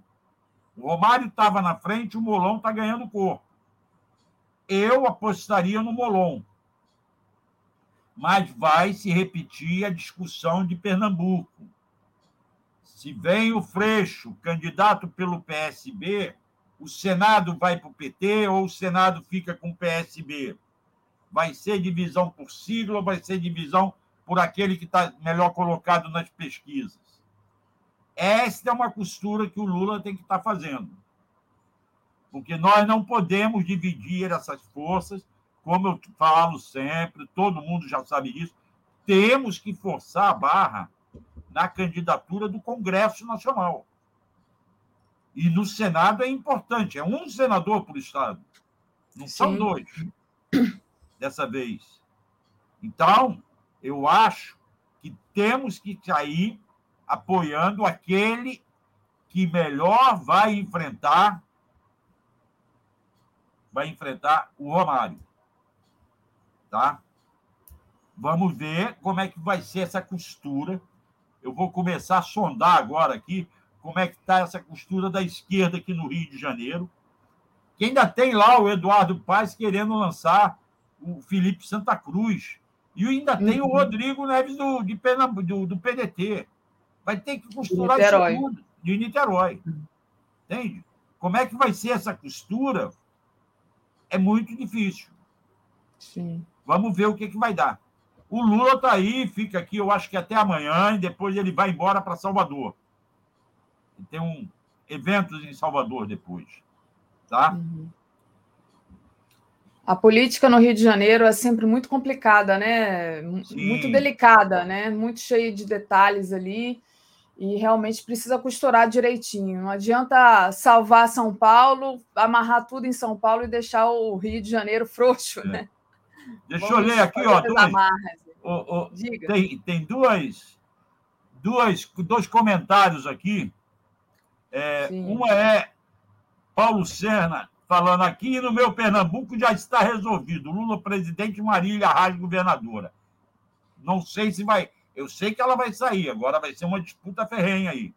E aí vem depois o Daniel Marques com uma Moreira falando assim: o Romário não serve nem para limpar a chuteira do Lula. Muito bom comentário. Ainda antes da gente passar mais para a questão geral, Marcelo, queria que você, um, você fizesse um comentário sobre a greve de ônibus, né, aí no Rio de Janeiro. Deixa eu compartilhar aqui na tela, a gente deu notícia agora de manhã no 247, é, essa daqui, ó. Greve de ônibus é decretada para esta terça. Então, o MPT pediu para que categoria aguarde até a próxima segunda-feira para ver se negociações avançam. Então, esse estado de greve, né, tá para essa terça, dia 29 é hoje foi decretado na última, na última quinta, no dia 24 de março. É, parece que parou também BRT, né? E, enfim. Eu, fala para gente. Eu, é o seguinte: eu ontem fiquei trancado em casa, eu soube pelo noticiário dessa greve. Aqui na minha janela, eu acordei cedo, os ônibus estão transitando normalmente. Ah, tá. tá. Então, aqui na Tijuca estão transitando. Agora, eu soube que o BRT parou. O BRT é uma coisa complicada, porque é uma linha específica, é uma concessão da prefeitura e é muito mal administrado. As empresas de ônibus alegam que não podem dar reajuste, porque há três anos não tem reajuste. E agora o preço do diesel aumenta. Claro que isso vai bater na bolsa do consumidor. E os trabalhadores reclamam que também há mais de três anos estão sem aumento. Eu não sei se a greve vai conseguir pegar. É provável que no BRT pegue mais. São mais organizados, mais localizados. Tá? Agora, é uma coisa preocupante, porque eu não quero defender dono de empresa de ônibus, que já aprontaram horrores aqui no Rio. Haja visto Jacozinho Barata, a família Barata que dominava todas as concessionárias e que estava sempre envolvido em alguma falcatrua com antigos políticos. Tá? Porém, a questão da falta de reajuste no preço das tarifas, ou até foi reajustado recentemente, era 4, foi para 4,70, eu acho. Foi reajustado o ônibus, o trem e as é, barcas, Marcelo. É, pois é. Eu estou eu, eu na idade de que eu já não pago mais, né? Eu tenho carteira ah. idoso, então eu não eu ando de ônibus, mas eu não pago mais. Agora, é... em compensação, e tem a questão do diesel. Mas a classe trabalhadora não pode ficar sem o reajuste também. Tá? Aqui tem alguém defendendo a CPI da FETransporte. Precisa, a FETransporte precisa sofrer muita investigação. Tá? Então, eu realmente não estou com informação para passar para os nossos telenautas fresca sobre esta greve. Acho que vai haver, não vai ser geral, já vi pela janela da minha casa que não é geral, não bateu todas as empresas de ônibus, mas também não tenho informação de qual a, a grandiosidade dela, ok?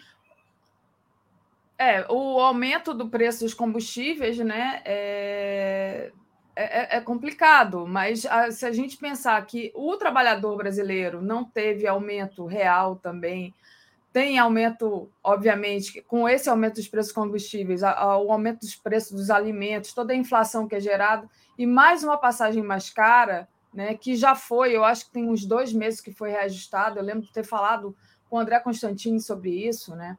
é, se não me engano, é, teve tarifa R$ reais, né? Então, já, agora já não me lembro se era das barcas, o que, que era R$ reais, porque eu também não. Quando eu vou ao Rio, eu, eu até estava pegando metrô, mas das duas últimas vezes que eu fui, não andei de transporte público, fui por uma questão familiar, fui do aeroporto direto para casa e lá fiquei até voltar para o aeroporto, então não peguei transporte público. Mas. É... O bilhete das barcas está R$ 6,50, valor unitário, e pelo bilhete único R$ 5,15, tá? Uhum. Então, assim, mas o meu ponto é, Marcelo, o trabalhador que vai acabar pagando com isso, né? E se Sim, para sempre, tudo, né? não parou, como você está olhando aí na tua janela, não parou, mas se para tudo, o Rio de Janeiro para, né? Porque o Rio de Janeiro anda de ônibus, anda de BRT, né? É, é uma grande cidade, né? É diferente de outras capitais onde as pessoas se locomovem. Bom, todas as cidades do Brasil se locomovem de ônibus, mas no Rio de Janeiro a frota de ônibus é muito grande. E, a, ah... e o trem é que estava querendo ir para sete reais, tá? Era o trem, exatamente, era isso. Foi, eu lembro do André. O valor da passagem de trem era de cinco, passou para sete. É. Tá? É isso que é um tá absurdo. Certo. Que é um absurdo, 7, exatamente, né? 40% de aumento. 40% de aumento, exatamente. Tem isso, é um absurdo. Quem é que dá 40% de aumento? É. E o trem não é diesel, é elétrico. É elétrico. Tem a questão da energia elétrica, tá legal, que estava cara, bandeira vermelha, porque o, o governo não investe, o governo quer, quer privatizar a Eletrobras, ainda bem que não vai conseguir. Mas 40% de aumento é assalto. Tá? A Lília está reclamando, dizendo que existe vida além do Rio. Existe vida além do Rio. A gente sempre traz o cenário nacional, mas a gente traz muito o cenário de São Paulo, né? Que, claro, é a capital muito importante. Então, a gente, de vez em quando, aproveita o Marcelo aqui para trazer o cenário do Rio é. também. Marcelo, queria que você falasse um pouco a questão da censura do, do TSE, né? Foi alguma coisa que a gente é, trouxe aqui nos últimos dias, mas que você gostaria de fazer um comentário a, a propósito. Foi uma censura e que, na verdade, se virou contra quem quis fazer a censura ao mesmo tempo, né? Deixa eu só ler aqui, o Mesoprates está dizendo assim: o Rio de Janeiro tem o que merece muita desgraça. Tenho vergonha de ter nascido nesse estado com tantos conterrâneos ignorantes. Realmente a gente dá azar, e aí você traz a Lídia, barca 6,50 e trem 7. Inacreditável isso. Já foram transporte do povo. E nós damos azar, é, comprar um cavalo é uma boa opção, né? Pois é. O capim, pelo menos, não sai caro. Mas se tiver que dar ração, fica mais pesado. O que eu estou dizendo é que nós damos azar porque as escolhas eleitorais do povo carioca estão sempre erradas, né? Sempre. Está aí o Wilson Witzel é que gera Cláudio Castro. Isso é o absurdo dos absurdos. Por isso que temos que cuidar de não haver disputa no centro, esquerda e esquerda, na próxima eleição, para não repetir Cláudio Castro. Essa é uma preocupação que eu, como carioca, tenho. Tá? Vamos lá falar da, do tiro no pé dado pelo Tribunal Superior Eleitoral. Tá? O que acontece?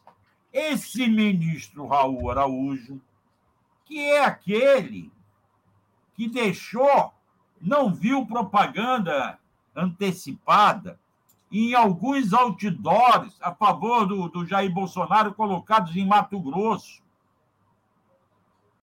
É, ele manteve os outdoors lá, o outdoor da Cooperativa de Produtores Agropecuaristas do Paraíso e região, tá? em que enaltecia lá o Bolsonaro. Ele resolveu que, no caso, no caso do Lola Palosa, não poderia haver manifestação dos artistas. É o, a censura à livre expressão. Tá? É atropelo à Constituição. E não adiantou de nada, né? A decisão dele é aquela que não se cumpre. Primeiro que os advogados erraram o CNPJ da, da empresa promotora do, do show, não houve como notificá-la a tempo. Segundo que a empresa respondeu, eu não sei se isso é uma meme ou uma verdade, que não encontrou artista que defendesse Bolsonaro, a não ser que fosse talvez um show de música sertaneja, e que não tem como impedir a manifestação pública. É óbvio. Agora, o próprio PL, dizem que pressionado pelo Bolsonaro, foi lá e retirou a ação depois que o ministro deu essa liminar. E aí é que a gente tem que pressionar. Não pode retirar essa ação. Tem que levar essa ação para o plenário. Porque, o porquê que eles retiraram a ação? Porque o Faquin já sinalizou, como presidente do TSE, que vai levar para o plenário, e todos sabemos que o plenário, essa liminar cai. Essa liminar é absurda. Não tem como se sustentar lá ao cair, abre um precedente de que não pode haver censura. Uma coisa, Daphne, é o PT, ou o PL, o PL, ou o PSB, ou o PSDB promover um show de campanha. Isso não pode. Não pode nem, comi, nem, nem showmício mais quando tiver comício. Que eu acho meio absurdo também isso proibir o showmício mas não pode. Agora, outra coisa é você fazer um show público e o artista se manifestar como ele quiser. Fora Bolsonaro, dentro do Bolsonaro, fora não sei o quê. Ô, Marcelo, ah. Você sabe que ontem teve ensaio técnico no Paulo. Gente, eu tenho que falar do Rio. No fim de semana, no fim de semana. No fim de semana, é. Ontem foi segunda, desculpa. No fim de semana teve ensaio técnico das escolas de é. samba, porque o carnaval esse é. ano vai vir atrasado. Vai vir e a 21 multidão, é, a multidão gritava: olê, olê, olê, olá, Lula, Lula. Todo mundo da arquibancada gritando o nome do Lula. Você viu isso? Não, Quero eu não vi. Ver... Eu não vi.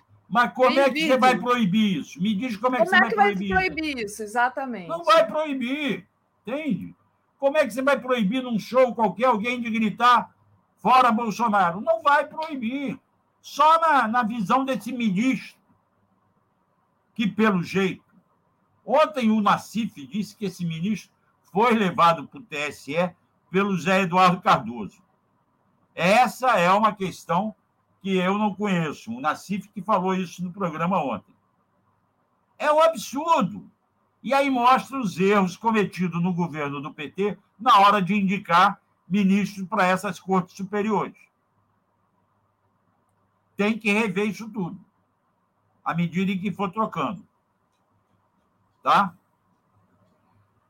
Eu acho que, eu defendo que o Tribunal Superior Eleitoral não pare essa ação, continue com ela, leve a plenário e aí derrube esta decisão que é absurda e vai contra a Constituição, a liberdade de expressão das pessoas.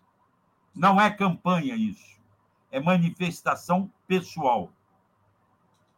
Ó, a TT está dizendo que no ensaio da Viradouro também houve isso, pelo jeito.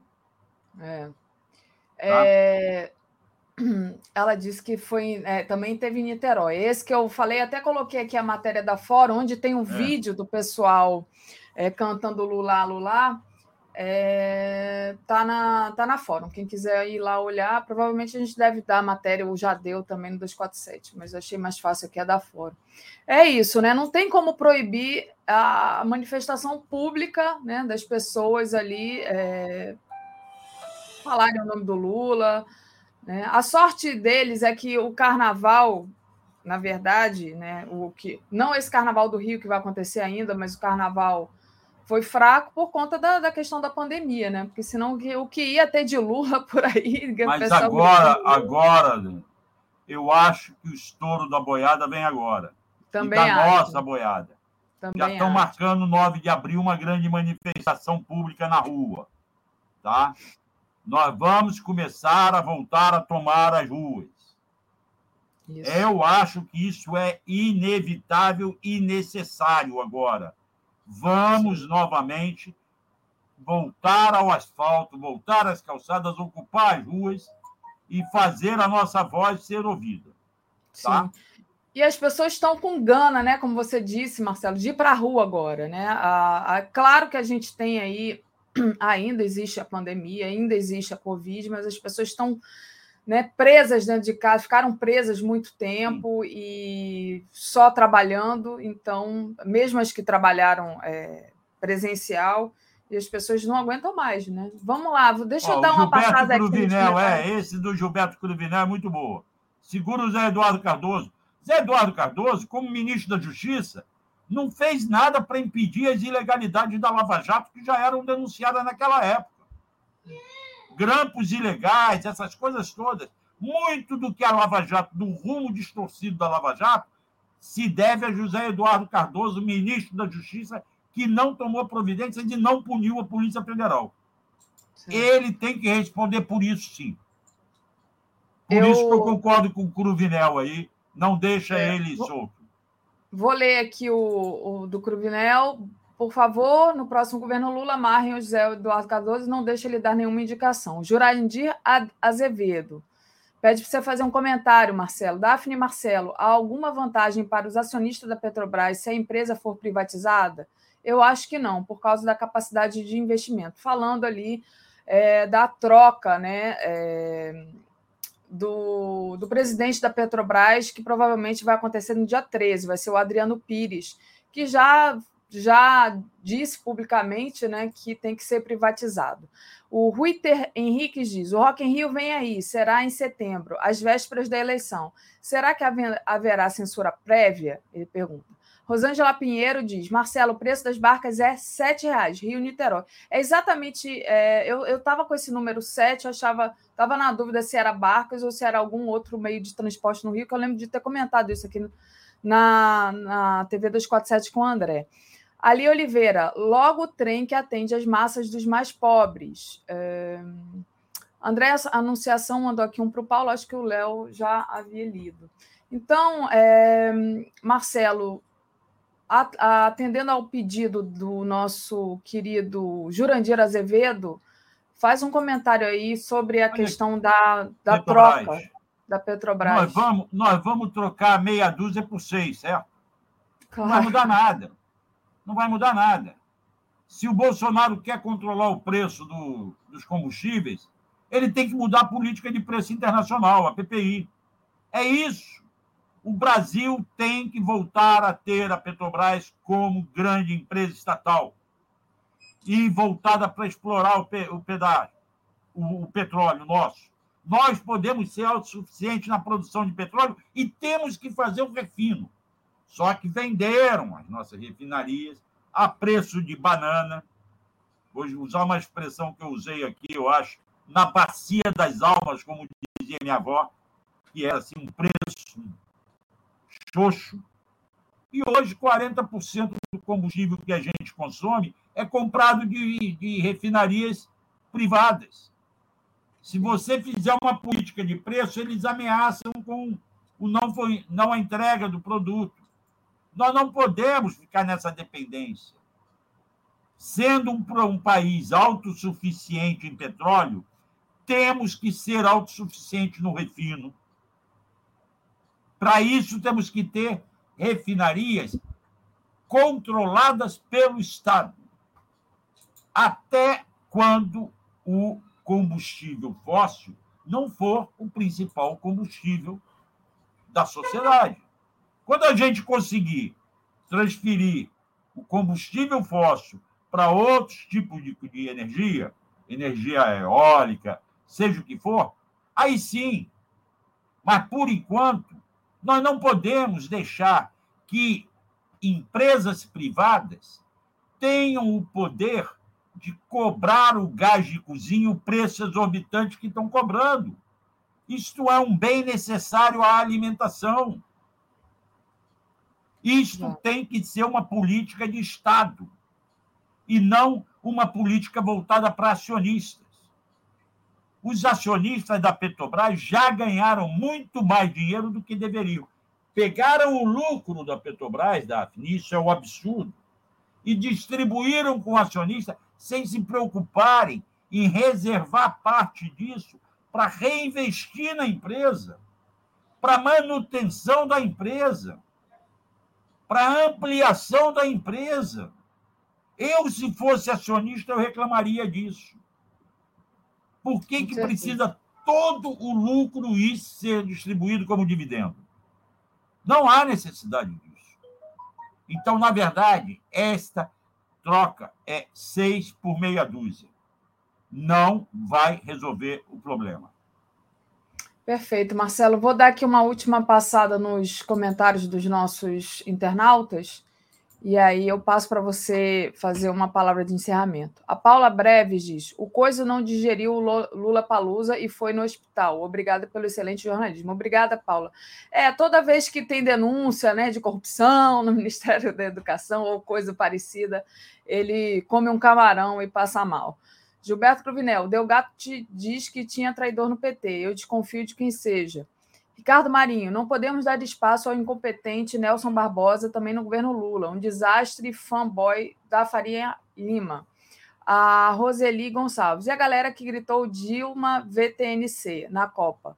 São dois pesos e duas medidas. E esse festival é de organização privada, não com dinheiro dos impostos. Lembrando né, daquela, daquela fatídico dia que quem chamou esse Dilma VTNC foi lá aquele, aquela figura deplorável do Luciano Huck. O Júnior Laje de Coguerra, Mercado Central, BH, um potente lulaço. Teve lulaço também no Mercado Central de BH. E é isso. Queria agradecer vocês, então, pedir para deixar o like e compartilhar essa live. Marcelo, passo para você se despedir aqui do nosso público.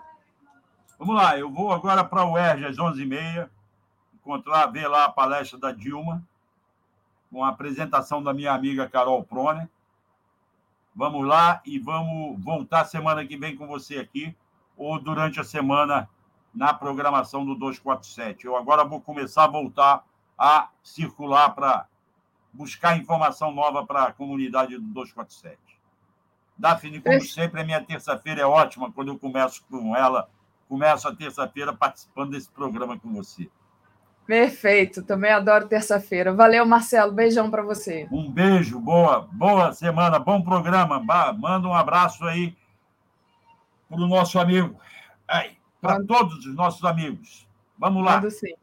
Valeu. Comentário de Milton Bly. Bom dia, Bly. Bom dia, Dafine. Tudo bem por aí? Tudo ótimo, tudo indo. E aí? Vou de volta, de volta aí a, a Maceió? Tô, tô de volta aqui a meu escritóriozinho, tá, tá ótimo, tá ótimo aqui. Deixa eu. Vou, vou começar com você. É... Desculpa se eu estou gritando, é porque tem um carro aqui saindo da garagem aqui, do, tô do lado da garagem aqui da minha casa, e aí eu tô, tô gritando, mas se estiver gritando demais, vocês avisam.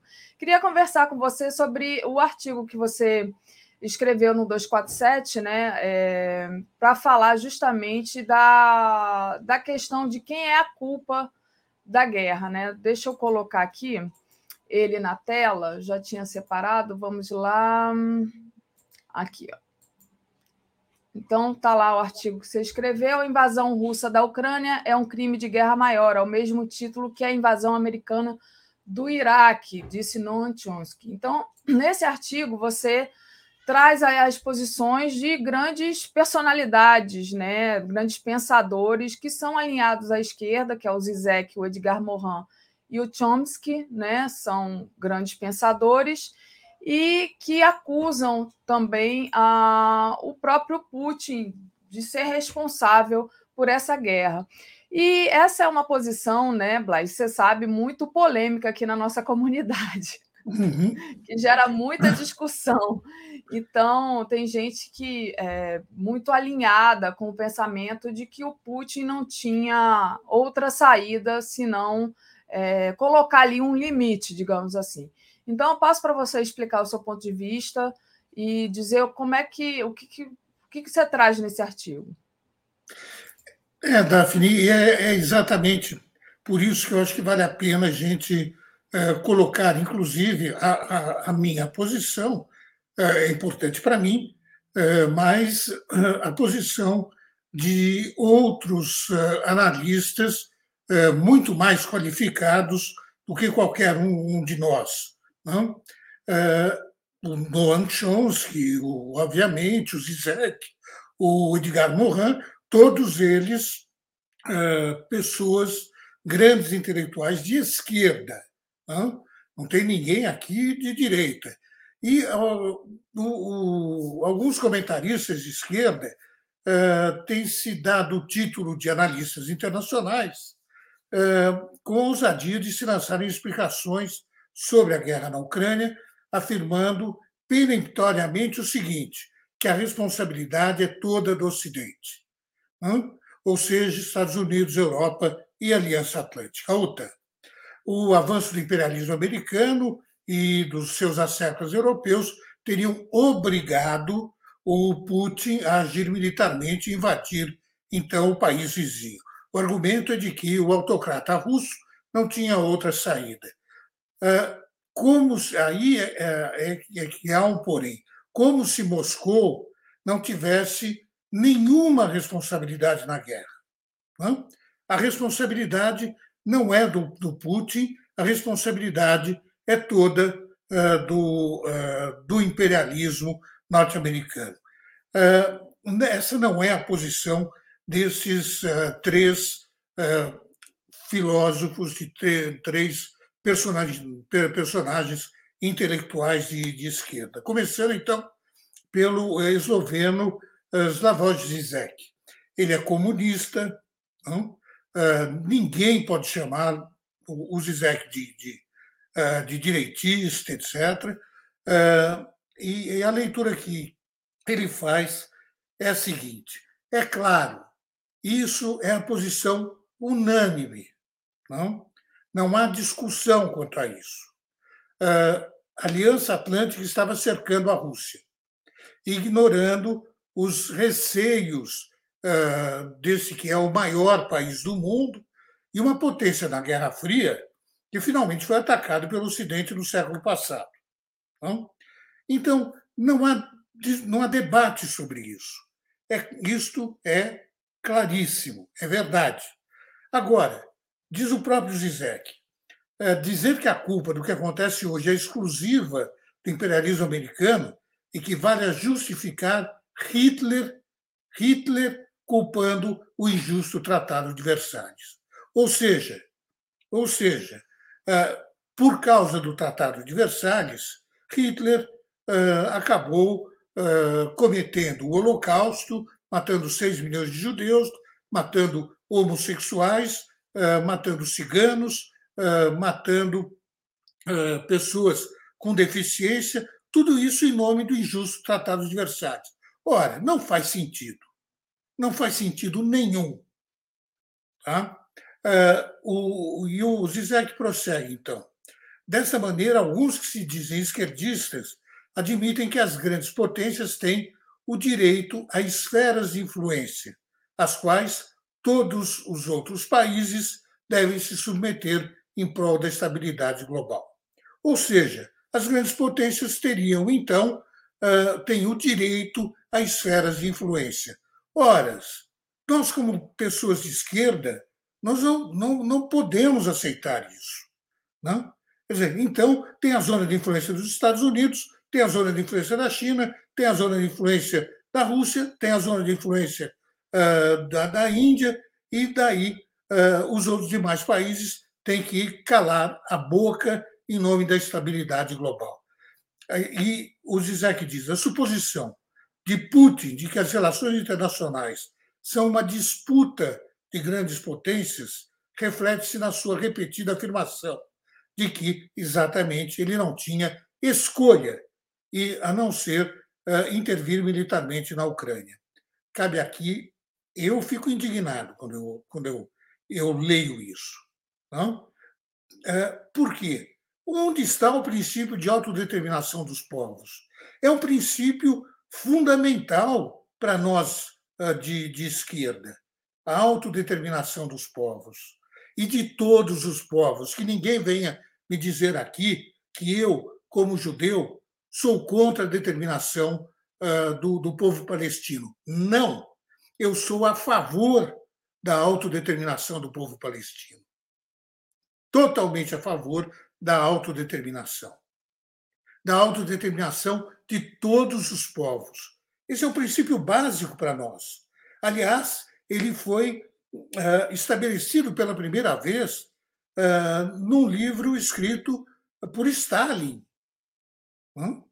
Bom, seguindo, uh, dizem os generais russos que os principais objetivos de tal operação especial seriam obter a neutralidade da Ucrânia. Isto está sendo debatido exatamente hoje na Turquia, em profundidade, uh, está sendo discutido entre as duas partes, e o, o Zelensky já disse que ele aceita este princípio, então, da neutralidade da Ucrânia.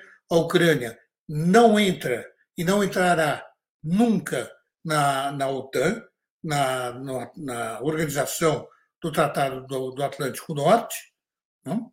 Uh, e, uh, e mais, inclusive uh, que a segurança, não? a segurança da Ucrânia ficará a cargo de outros países. Bom, e outro, outro assunto, a desnazificação. Olha, eu pensei que a gente já tinha provado por A mais B que o argumento da desnazificação é falacioso. Por quê? Porque a Ucrânia não é um imenso batalhão Azov. O batalhão Azov existe, o batalhão Azov ele, ele luta, ele combate na região do, do Donbass. Agora, nesta mesma região, né, nós temos o batalhão Esparta. O batalhão Esparta é um batalhão neonazista russo, hum, próximo do Kremlin. Então, é verdade que a Ucrânia tem os seus neonazistas, como a Rússia tem seus neonazistas. Então, essa história de desnazificação não cabe. Não cabe, porque então é como se a Ucrânia dissesse hoje nós temos que desnazificar a Rússia. O, o, o Zizek se pergunta: será que o problema é mesmo o fascismo ucraniano? E ele então dirige a pergunta à Rússia do Putin. E lembra que a estrela guia intelectual do Putin é o Ivan Ilin, cujas obras voltaram a ser impressas uh, agora, e ele foi expulso da União Soviética uh, na década de 20 uh, ah, e defendeu uma versão russa do fascismo. Ou seja, ele dizia o seguinte: o Estado como uma comunidade orgânica liderada por um monarca paterno, na qual a liberdade é saber o seu lugar. Quer dizer, nós, população, nós teríamos que saber o nosso lugar e adorar, então, o monarca paterno. É exatamente de outra maneira o que diz o Alexander Dugin, que é o filósofo da corte do Putin, hoje. É, é, o Dugin diz o seguinte: toda, é, toda a chamada verdade é uma questão de crença. Assim, acreditamos no que fazemos acreditamos no que dizemos e esta é a única maneira de definir a verdade. Quer dizer, pouco importa se a verdade é uma verdade ou não é a verdade, se nós acreditamos que ela é a verdade. Portanto, continua ele, o Dug, uh, temos a nossa verdade russa especial que é preciso aceitar. Se os Estados Unidos não querem iniciar uma guerra, deve-se reconhecer que os Estados Unidos não são mais um mestre único. E com a situação da Síria e Ucrânia, a Rússia diz: não, vocês já não são quem manda. Essa é a questão de quem governa o mundo. E ouço o que diz o Dugin: só a guerra pode realmente decidir. É alucinante. É alucinante. Né? Esse é o Dugin, é o, o, o maître à penser, é o guru né, do, uh, do Putin. Uh, E passemos a um outro ícone da esquerda, o linguista Noam Chomsky. O, o Chomsky, então, depois de dizer, falar da responsabilidade atlântica, não? ele diz, ao analisar a guerra na mídia californiana Truth Hold, uh, ele denuncia a intervenção militar pelo regime nacionalista russo. Ele saúda a resistência ucraniana, o pacifismo dos cidadãos russos detidos, refere-se às ambições atlânticas na região. Uh, infelizmente, acha que a saída diplomática da crise será uh, muito reduzida, mas o mais importante é que a invasão russa na Ucrânia é um crime de guerra maior ao mesmo título que a invasão americana do Iraque a invasão da Polônia por Hitler e Stalin em setembro de 1939. Ele diz: é sempre judicioso procurar explicações. É o que nós fazemos todos os dias? Uh, dizendo, falando uh, da Aliança Atlântica, etc. E tal. Mas ele prossegue, o Chomsky, não há nenhuma justificativa, nenhuma circunstância atenuante. Quem fala é o Chomsky. Não, não sou eu. É. Eu estou de acordo. Mas quem Sim. fala é o Chomsky. Para é... a pessoa que não entendeu aqui logo no começo da sua fala, achando que você estava rebatendo o Chomsky, não, você está trazendo o ponto de vista do Chomsky concordando Exatamente. com ele. Exatamente. É... Blay, Eu estou de só, acordo com, com o Chomsky. Aliás, com o Zizek, e, e também, para terminar, então, uh, Daphne, uh, estou de acordo também com o, o Edgar Morin, né? uhum. que, aliás, completou 100 anos de vida. Não? Em um artigo que ele publicou no Le Monde, em 2014, uh, no momento, portanto, da crise, da crise ucraniana, sobre a anexação das províncias russófonas da Crimeia, uh, ele já advertia: atenção, este é um foco de infecção que pode ter consequências desastrosas.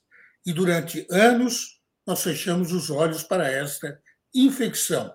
Havia uma guerra permanente na Ucrânia, mas, no fundo, o verdadeiro problema era o destino do país, que, se por um lado queria se tornar democrático e integrar a União Europeia, de outro, a Ucrânia é uma presa entre duas superpotências.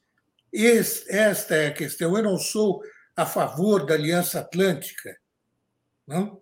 mas existem duas superpotências na região que queriam a, a, a Ucrânia. Quais? A Rússia de Putin, que aspira a construir a Novorossia, a grande Rússia, e os Estados Unidos, que sonham também em integrá-la ao Ocidente. Olha, para mim, o Zizek, o Chomsky, o Morin, o Morin, três dos maiores pensadores da esquerda da atualidade, uh, estão certos. Eu estou com eles uh, e acho que uh, nós, de esquerda, deveríamos estar com eles, porque existem duas superpotências querendo aí dominar um, um país e nós não podemos aceitar isso. Ou então nós jogamos os nossos valores de esquerda na lata do lixo. É, deixa eu trazer aqui só uma notícia que eu tinha é, colocado enquanto você falava sobre a questão da, do que está pedindo a Rússia, né? Então, quais são as demandas da. Opa, não é aqui, não, só um minutinho, é essa daqui.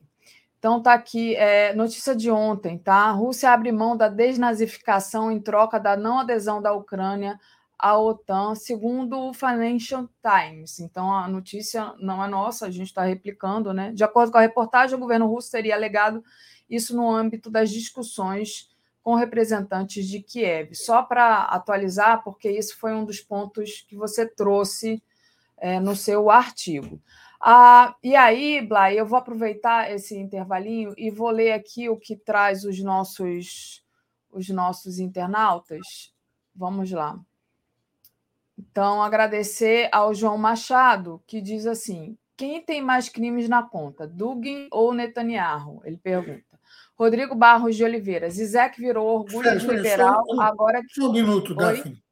Eu, eu, eu passo para você responder tudo, se, se depois, não, se você quiser. É, tem vários é que... comentários. Pode falar, pode falar. Então. Não, eu, eu não sei quem tem uh, mais crimes, se é o Putin ou Netanyahu, mas os dois são criminosos. Uhum. Isso tem que ficar muito claro. Eu não sou a favor do, uh, do, do Netanyahu né, contra o Putin, de maneira alguma. Né? Eu sempre combati o Netanyahu, sempre. Né?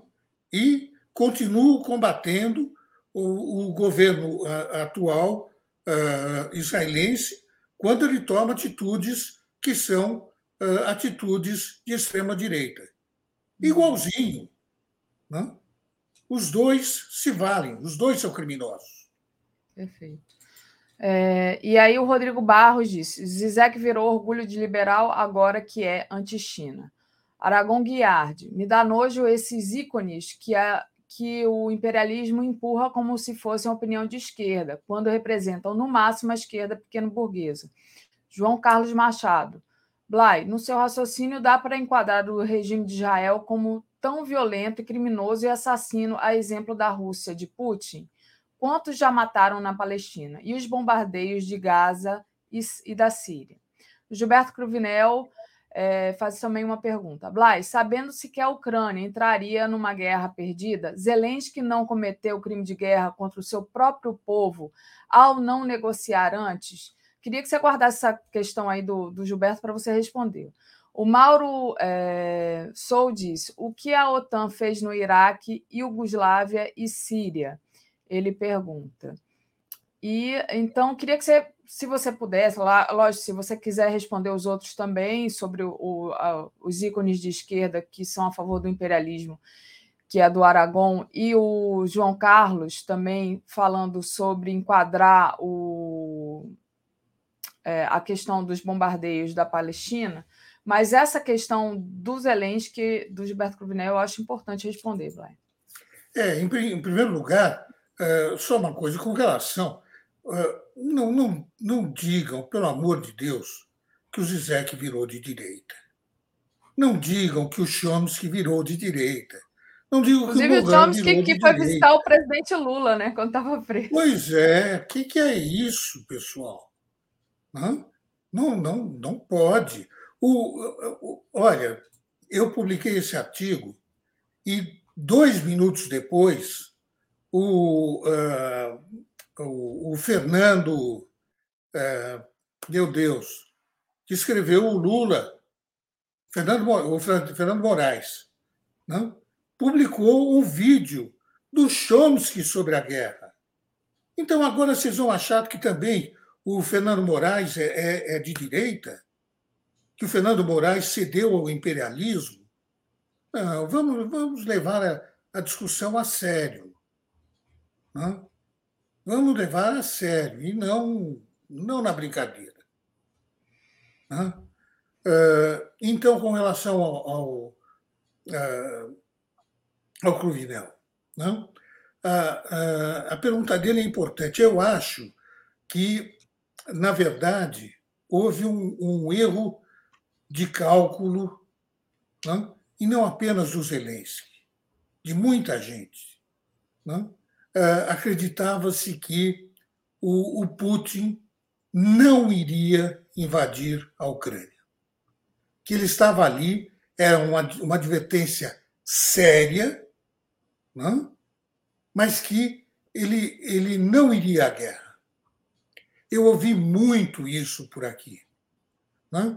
Uh, inclusive porque, uh, porque eu ouvi daqui onde eu estou, na França porque o Macron estava envolvido nas negociações, porque o, o Scholz, o chanceler alemão, estava envolvido nas negociações e o próprio Scholz, dois, três dias antes da invasão, ele disse, eu, ele disse publicamente o seguinte: eu disse ao Putin que a Ucrânia não vai entrar na OTAN. Nós não vamos deixar a, a Ucrânia entrar na OTAN.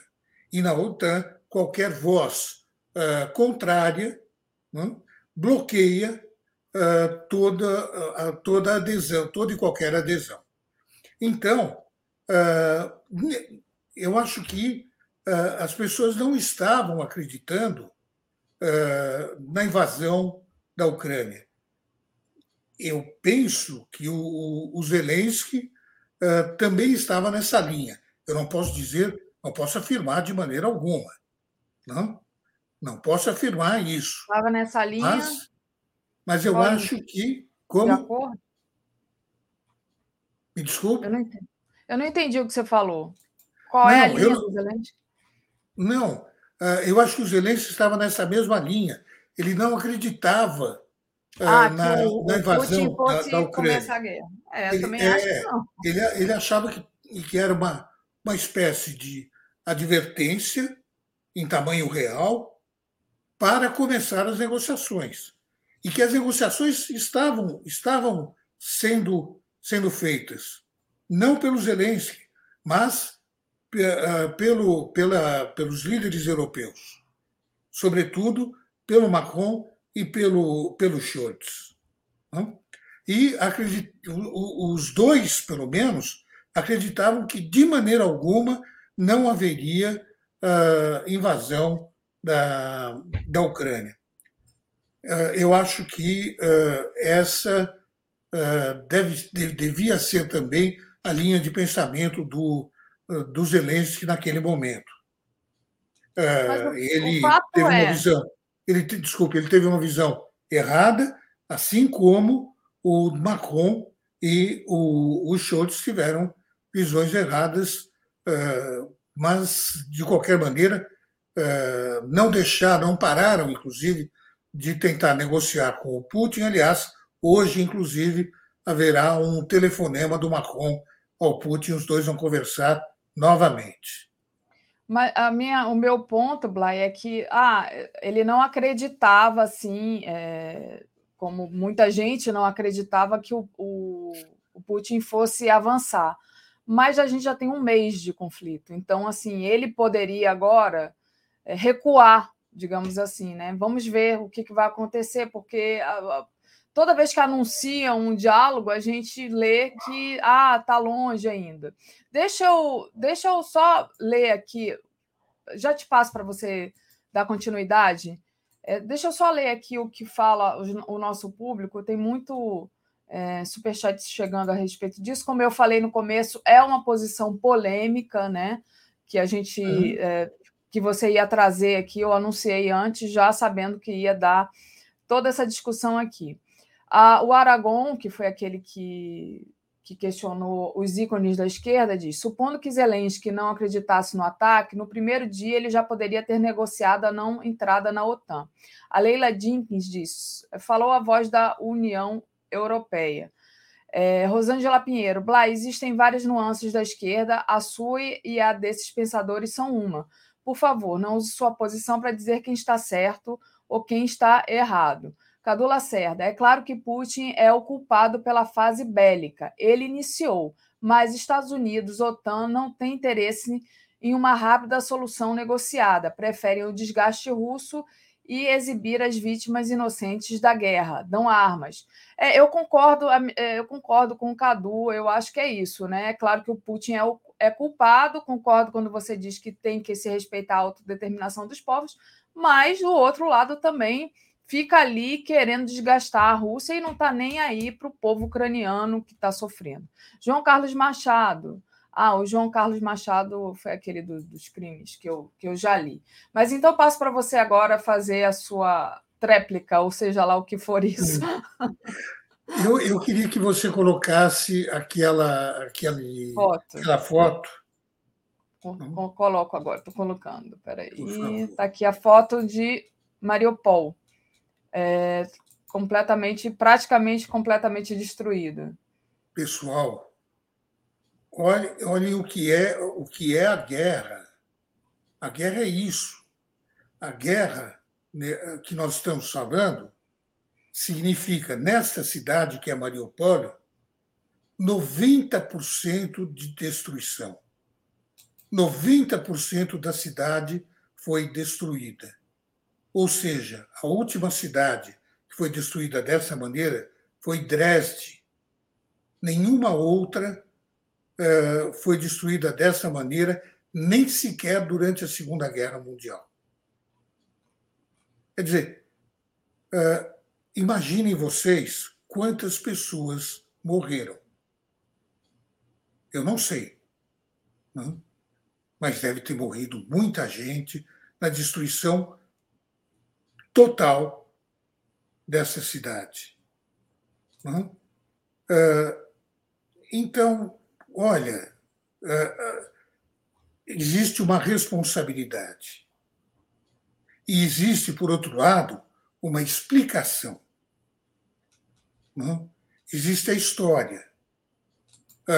E sobre a história nós falamos 500 vezes, mas existe uma responsabilidade.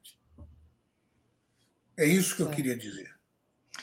Muito bom, Blay. Deixa eu agradecer, então. Tem uma, tem uma, uma questão aqui do Cadu que eu vou ler, mas antes eu vou ler as outras que chegaram e termino com a do Cadu, que aí é, que eu acho importante você responder. Né? O Pablo Pandolfo diz: quais ministros russos, russos nazistas? Por que na Ucrânia não pode falar russo? Por que na Ucrânia não pode esquerda? Isso é verdade, né? Eles caçaram todos os partidos de esquerda na Ucrânia. Se não vai entrar para a OTAN, por que a OTAN enche a Ucrânia de armas e treina nazi? E então, eu termino aqui com a do Cadu para você falar sobre isso. Blay, pergunta o que você pensa desta frase. A esquerda precisa parar de brigar na trincheira. Começou em 37 na Espanha e deu franco. Não aprendeu nada. Eu acho que é isso, gente. Eu acho que o Cadu hoje só traz coisas sábias aqui, mas passo para você comentar aí a, o comentário do Cadu. Vai. Olha, Cadu, é, eu, eu acho o seguinte que os princípios fundamentais da esquerda, os valores fundamentais da esquerda, devem ser respeitados sempre por nós. Sempre. De forma sistemática. E eu vejo gente uh, de esquerda, que se diz de esquerda, uh, que não vai nessa linha. Não? Uh, então, eu, eu, eu não vejo o presidente Lula violar os valores fundamentais da esquerda, inclusive quando ele fala desta guerra. Eu não vejo o Celso Amorim, que é a cabeça pensante do, do presidente Lula uh, com relação uh, nas relações internacionais, eu não o vejo de maneira alguma uh, violando os valores fundamentais da esquerda os princípios que nos guiam.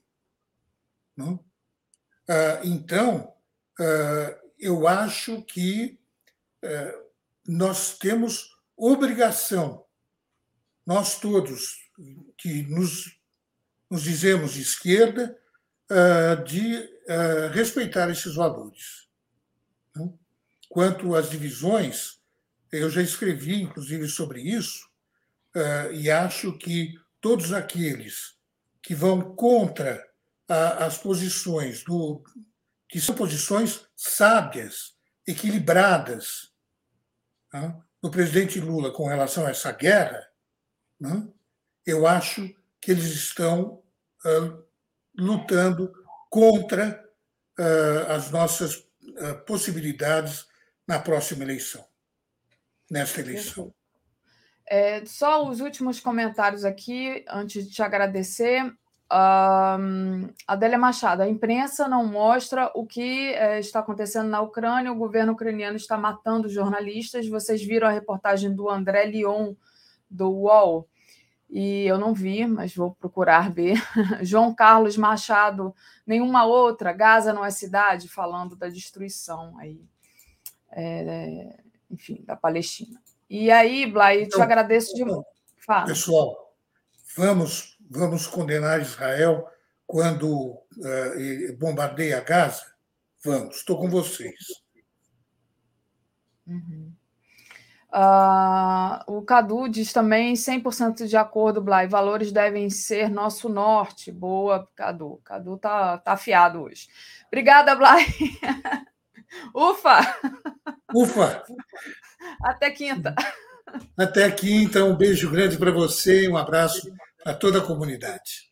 Beijo, valeu. Comentário de Tereza Cruvinel. Opa! Deixa eu Bom remover dia, aqui o like. Bom dia. Oh, desculpa, Tereza. Gente, o que, que eu fiz aqui? Eu apertei num, numa coisa, minha tela ficou grande. O Blay mandou bom dia para você também, Tereza. Eu tirei ele porque eu, eu achei que ele já tivesse saído e acabei trazendo vocês dois. Mas não tem problema, é sempre bom esse encontro. Ah, pena é. que a é. gente não deu um bom dia direito, mas outro dia a gente dá. Peraí, peraí, então deixa, eu, deixa eu refazer aqui o meu hum. erro. Não, ele já foi. Opa, Tereza, que prazer em, em te ver por aqui. Não? Pois é, aliás, falei, pelo que ele quis me dar bom dia, eu quis dar bom dia também, e foi então, é, relâmpago, mas foi ótimo você voltar. Estou sempre foi. te ouvindo aqui enquanto, enquanto faço meu compasso de espera, fico ouvindo vocês dois. E, e, e, eu depois, muitas vezes, fico te ouvindo também, se não aqui na sala de espera, diretamente no, no, no rádio, né? Usando o celular é. como rádio. É. Tá ah, certo, ah, te ver. Tereza, um beijo grande para você, querido. Você também. Tchau, tchau. Valeu, Blay. Beijo. Vamos lá, Tereza, vamos lá. Que essa pauta aqui, essa pauta internacional, né, é sempre muito é, polêmica aqui no chat do 247, né? Mas Vamos lá, a gente traz as, as opiniões distintas, né? várias opiniões, e, o, é. como disse o Cadu, o importante é a união da esquerda. Mas é Tereza, é interessante é... que o brasileiro está se interessando mais, mesmo já isso já vem de antes da guerra.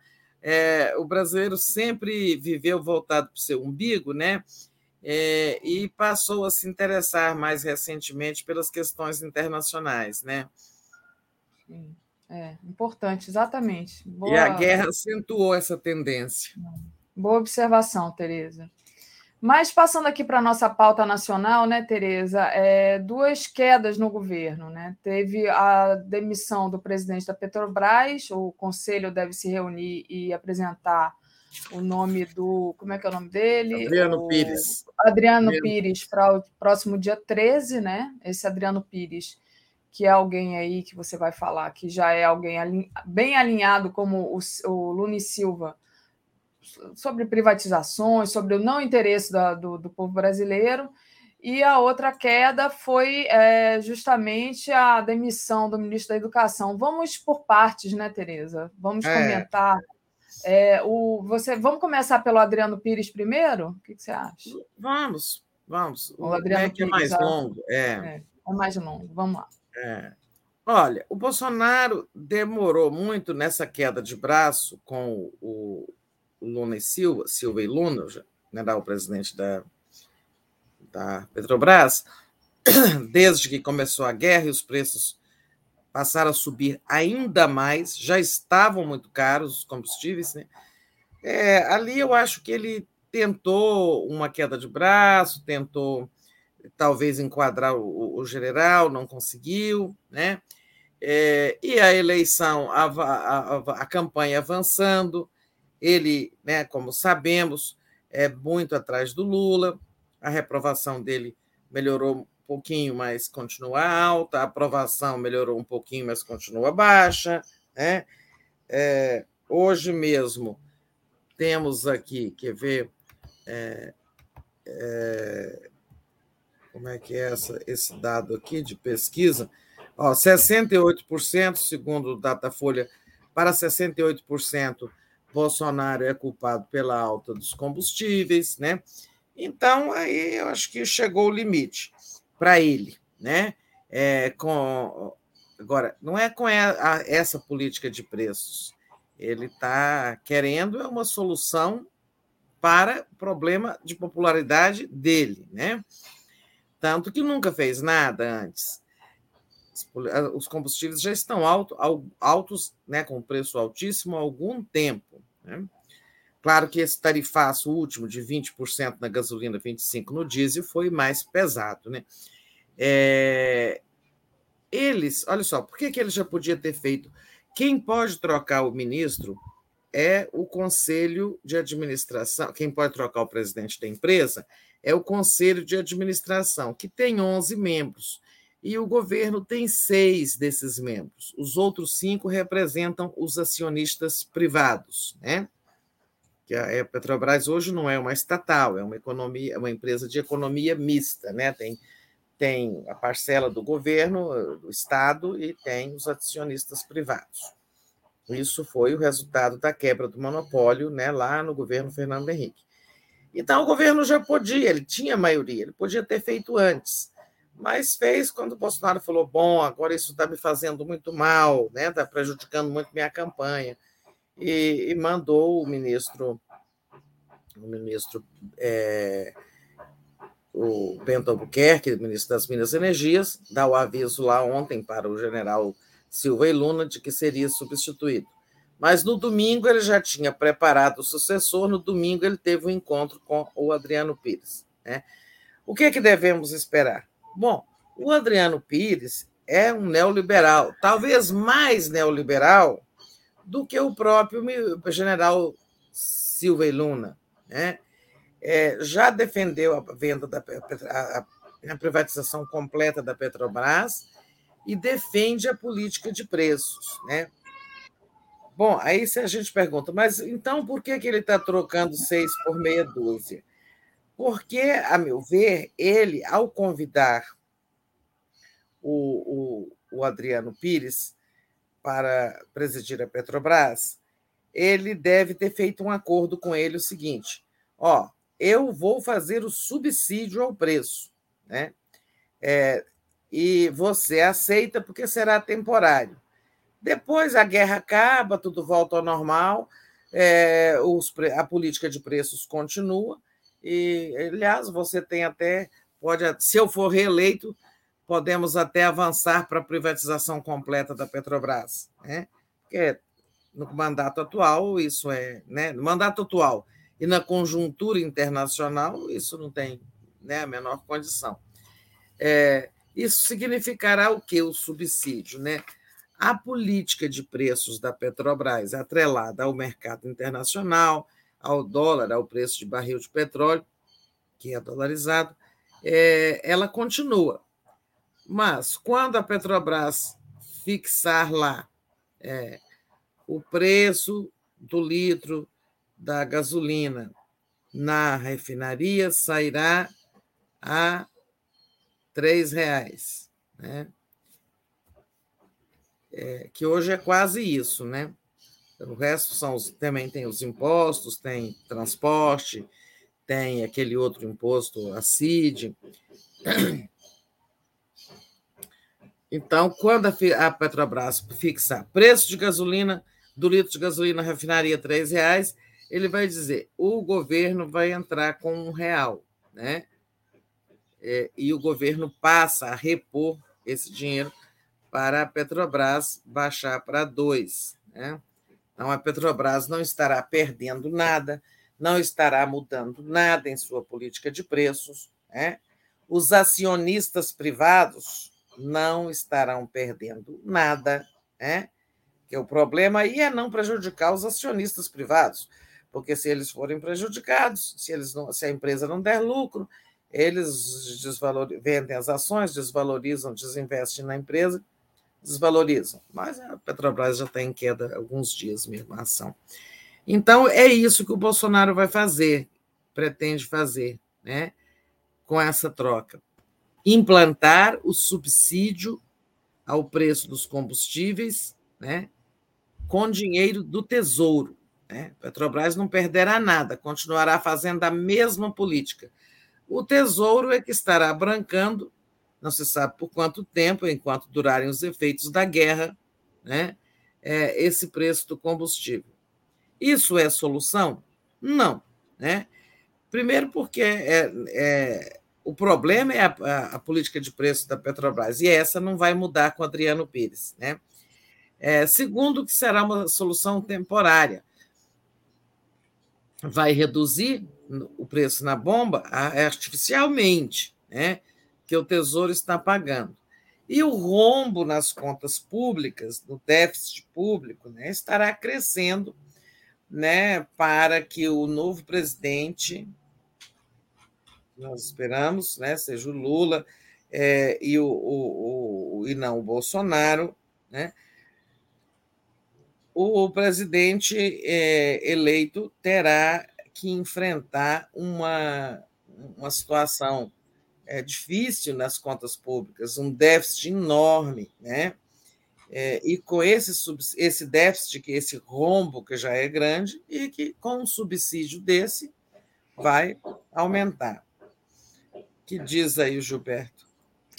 Gilberto disse: essas trocas na Petrobras são apenas trocas das moscas. A Real M é a PPI, nada vai mudar. É, pois é, a PPI vai continuar. Então, assim, é, é, uma, é, uma, é uma má política. Essa troca na Petrobras não é, não deve ser visto como uma boa notícia para o Brasil. Né? ela vai temporariamente dar um alívio aos brasileiros né, que consomem combustíveis, mas um alívio artificial, né, temporário, e que terá custos né, de política econômica para a gestão da, das contas públicas. Porque é, é, tudo indica que é isso que ele vai fazer, o subsídio e não a mexida na política de paridade internacional. Perfeito. Então, acho que podemos encerrar com isso de Petrobras e depois a gente vai comentar o outro, a outra. Vamos falar do ministro. Só queria agradecer ao Trajano Candelário que saudou a sua chegada aqui efusivamente. E aí, é, queria que você falasse a questão do Milton Ribeiro, né? Tem uma notícia aqui no 247. Congresso mantém convocação de Milton Ribeiro mesmo após demissão. Senado mantém decisão de ouvir o agora ex-ministro da Educação, que caiu por escândalo ligado à liberação de verbas. Tereza. Olha, mas o Senado, é, o Senado convidou, né? É, foi, a convocação foi transformada em convite. É, então, ele não é obrigado a comparecer. Eu não sei se ele vai comparecer. Pode ser que ele queira lá fazer uma defesa, né? E tal. Mas o fato é que o Bolsonaro, em outras ocasiões, né, teria segurado esse ministro, né, por quem ele disse que colocaria a cara no fogo. Né? É, teria agora, não na campanha, com a campanha eleitoral na batendo na porta. É, o desgaste muito grande para um presidente que vive dizendo, apesar de todos os escândalos, que o seu governo não tem corrupção. Né? É, esse é, caso, entretanto, é, digamos assim, podemos dizer que o ministro Milton Ribeiro é um bode expiatório. Né? Ele é um bode expiatório porque quem indicou esses pastores, pastores para o MEC e fez um pedido especial, entre aspas, como disse o ministro, para que é, Milton Ribeiro atendesse os prefeitos indicados pelos pastores, ou seja, aqueles com quem os pastores já tinham negociado propina em troca da liberação de verbas ou outros favores. Né? Quem fez isso foi o Bolsonaro. Né? O, o, aquela gravação que a Folha divulgou, naquela, naquele áudio, o ministro diz textualmente que foi um pedido especial do presidente da República. Então, o Milton Ribeiro é um bode expiatório porque o verdadeiro responsável por essa esse balcão, por essa picaretagem lá no ministro, lá no no MEC, é o Bolsonaro. Desculpe, eu ainda não estou bem. Então, é, pagou, né? Pagou a conta. É, o Bolsonaro tentou segurar, viu que não dava mais, defenestrou. Outros ministros que cometeram coisas mais graves ficaram lá, aquele do turismo com o Laranjal, o Weintraub com todas as confusões no MEC. E o Bolsonaro segurou, segurou, foi segurando. Esse aí não deu para segurar porque o desgaste eleitoral está muito grande. Né? Agora, teve também, por exemplo, o fato de a bancada evangélica reagir, sabe, vigorosamente contra isso, contra a propina, contra o uso da Bíblia, distribuir Bíblia com foto de ministro, né? Isso também pesou muito. A gente pode dizer que a bancada evangélica ajudou a derrubar esse ministro, ajudou muito, né? Porque o Bolsonaro viu que com a bancada, com a reação da bancada evangélica, é, isso acabaria significando aumento da rejeição dele entre os evangélicos, né? né? Ele e o Lula já estão quase empatados entre o público evangélico, né? E, e essa reação da bancada, a bancada estava dizendo, olha, nós não estamos, não temos nada a ver com essa picaretagem, né? E, então pesou muito, né? Claro, pesou muito, noticiário, reações diversas e tal, mas a bancada evangélica é aliada e estava furibunda com isso. Né? Por que, que ela estava furibunda? Porque ela não estava participando? É, pode-se ler assim, mas também porque é, essa prática aí, né, não é que eles sejam santos e tal, mas é uma prática, é, digamos, que fere muito a credibilidade, o apreço pelos evangélicos, né? A ideia é, é porque fica generalizando, parecendo que todos são picaretas, né? Então a bancada reagiu muito forte e está até dizendo que não, não quer indicar novo ministro. Como a gente sabe, vai, é, o ministério vai ficar por hora lá com o Victor Godoy, que é o secretário executivo, o segundo homem, é um técnico, né? O Centrão vai querer esse cargo, sei se vai levar. Agora, a bancada está dizendo que não tem interesse. Né? E é bom que ela não tenha, porque não vai ficar parecendo que derrubou o, o Milton Ribeiro apenas para ficar com o cargo né? e para fazer novas picaretagens. É, eu acho que o Bolsonaro ontem é, foi tão difícil para ele essas decisões.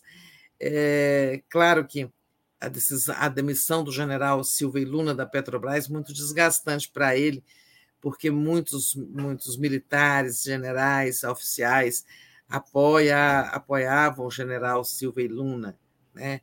Ele teve que enfrentar dentro do próprio exército um, um, os defensores do Luna. É, e demitir também o, o ministro, que na verdade ele pediu demissão, mas o Bolsonaro o pediu, falou para ele pedir demissão, né? o Milton Ribeiro. O Milton Ribeiro não queria se, se demitir, ele achava até, até a última hora que ele ia sobreviver. Depois ele escreveu uma carta onde ele dizia que voltaria depois de demonstrada inocência. Aí essa carta foi corrigida e veio uma outra onde tirou essa frase. Ou seja, ele, ele se agarrou ao cargo até a última hora. É, eu acho que essas coisas, essas decisões para o Bolsonaro difíceis, porque o cara é, é amigo da família, é evangélico, né, e tal, o tal Milton Ribeiro, é que ele resultou numa reação é, psicossomática, né, que ele acabou tendo um desconforto abdominal indo para o hospital de noite. Nós todos sabemos que o intestino é o segundo cérebro, né? E que as reações emocionais, é, que as questões emocionais batem muito no sistema digestivo. Para quem já é doente dele, é claro, um dia pesado como ontem, terminou no hospital, mas já saiu, está tudo bem, né?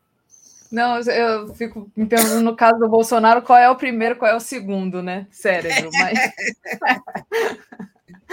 mas. Diz, dizem também que foi indicação da Micheque, né? Que foi indicação ali da, da mulher do Bolsonaro. O pessoal está lembrando. O Milton Ribeiro? É, que ela, ela saiu em defesa dele, né? Ela disse que ele há de provar que ele é uma pessoa honrada. Pessoa honesta, é. Ah, sim, faz sentido. Eu não sabia da indicação dela, mas faz sentido, porque ele é da Assembleia de Deus, ela é da Assembleia de Deus, né? É. E ela saiu realmente em defesa dele. Exato.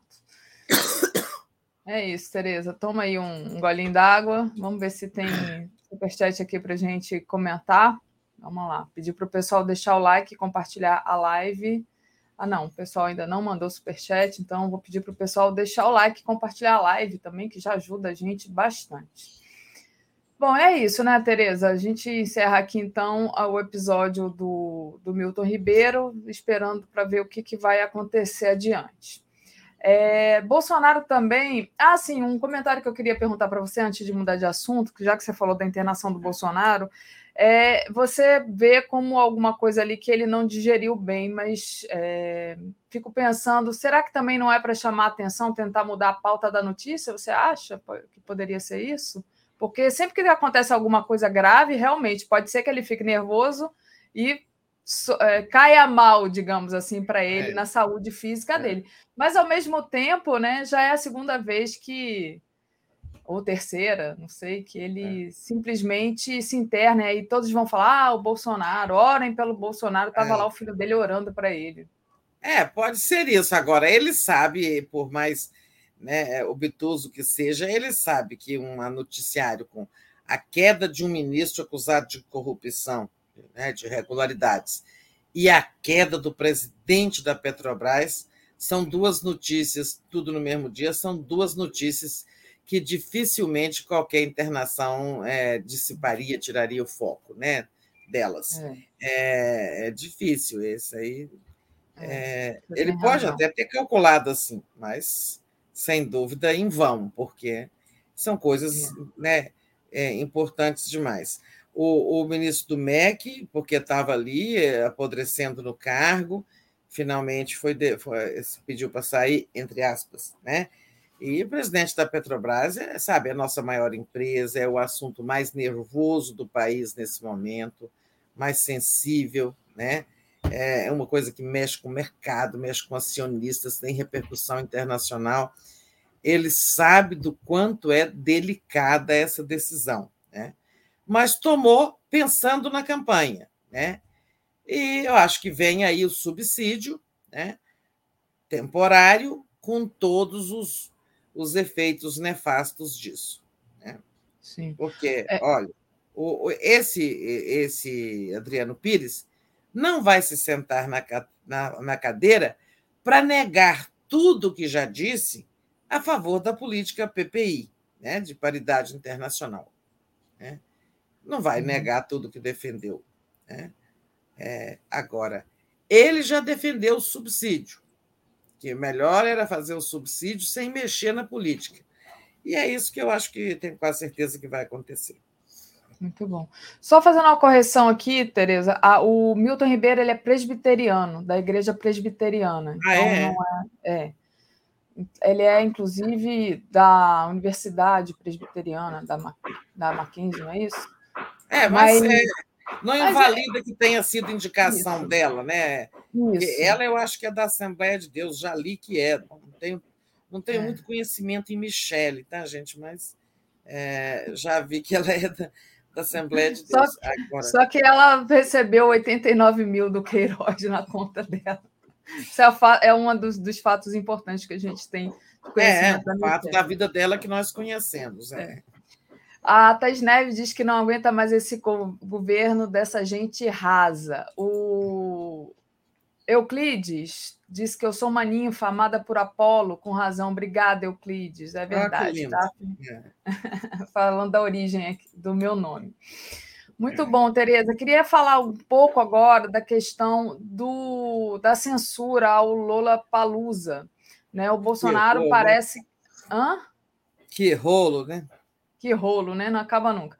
Bolsonaro parece estar irritado com o Valdemar Costa Neto, né? o presidente do PL, que pediu essa censura, né? É... e provavelmente o Bolsonaro se deu conta do absurdo, porque foi um tiro no pé, né?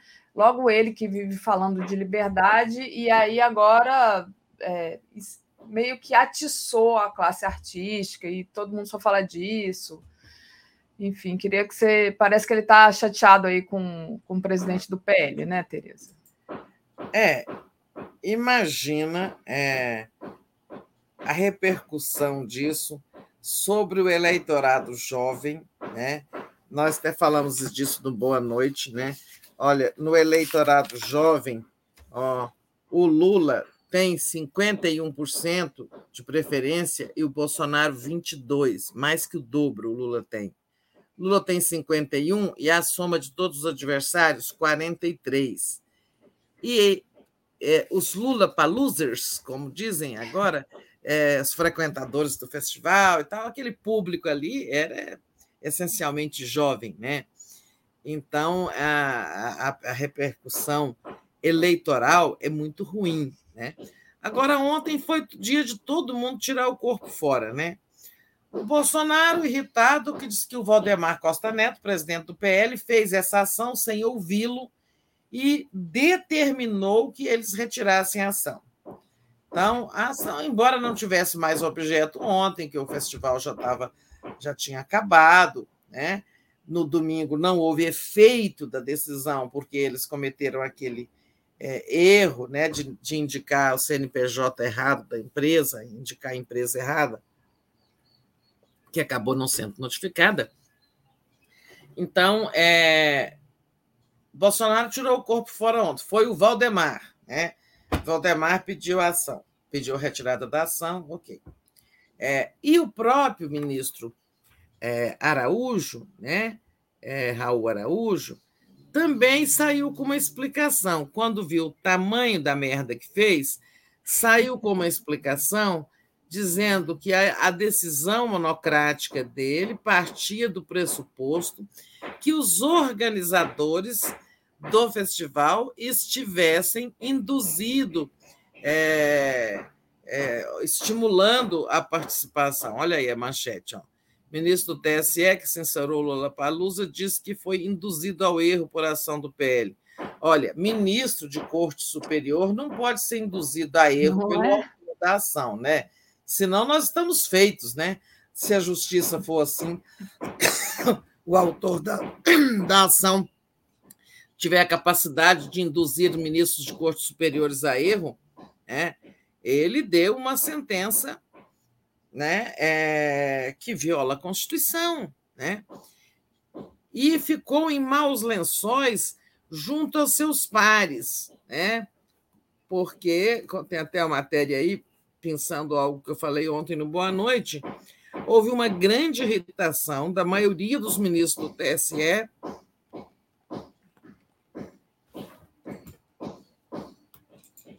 Tereza, tudo bem? Tive uma vertigem, mas já passou. Ai, que susto. Eu estava em outra página procurando a matéria que você acabou de falar, e aí, quando você calou, eu voltei. Você está bem? Quer dar uma Quer dar uma pausa tudo bem, aí? Tudo bem, é, é já passou. Hum.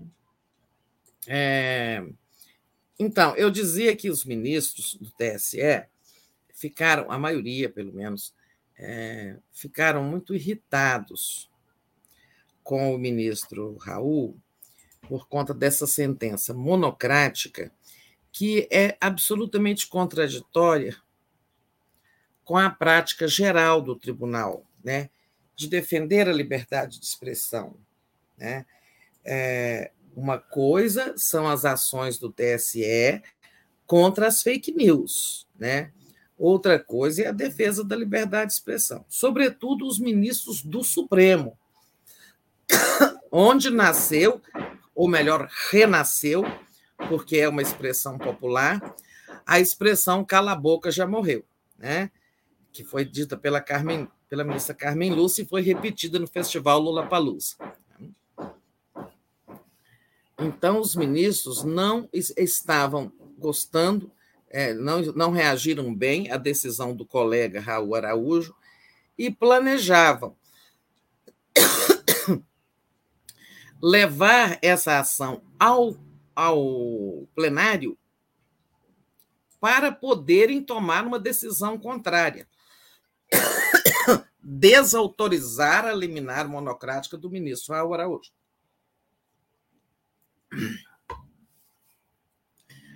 Com a retirada da ação, eles não vão poder fazer isso, né? Não tem mais como levar essa ação ao plenário, porque ela foi retirada pelo Valdemar Costa Neto, né?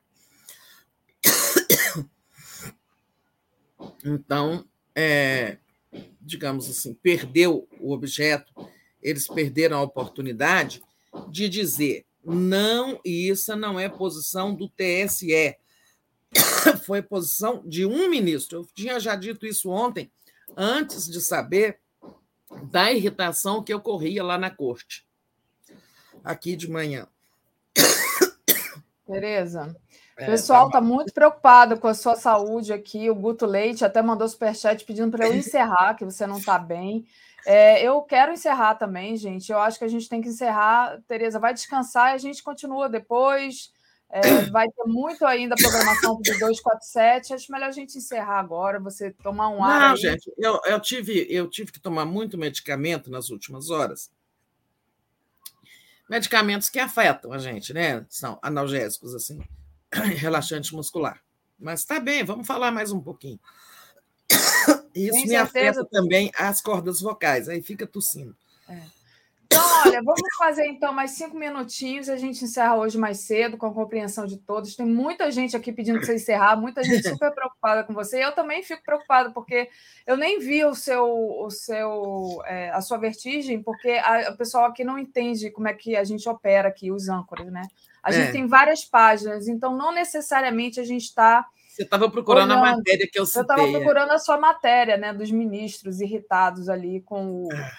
Com o Raul Araújo. Mas, então, Tereza, fala aí mais um pouquinho e fica.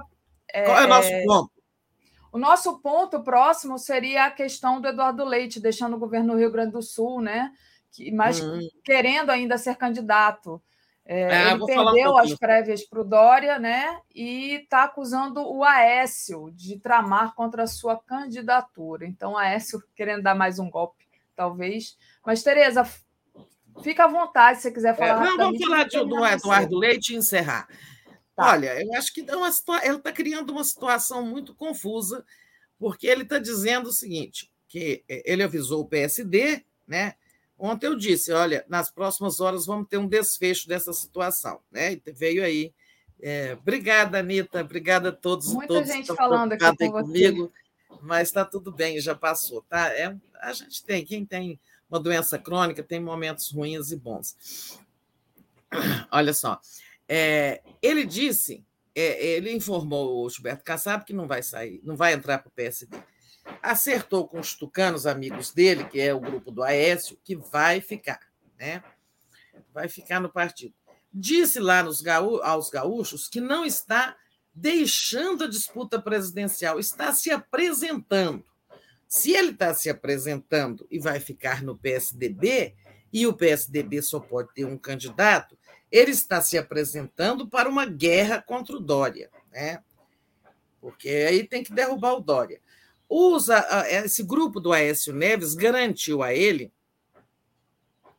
que o Dória vai acabar renunciando, porque tem dois pontos, tem dois pontos percentuais nas pesquisas, e aí ele vira o candidato dos tucanos.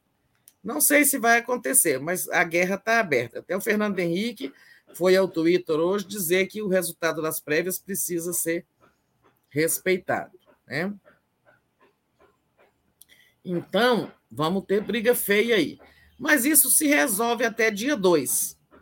Porque é o seguinte: o Dória, se tiver de desistir da presidência, é, da candidatura a presidente, será até dia 2, porque aí ele vai.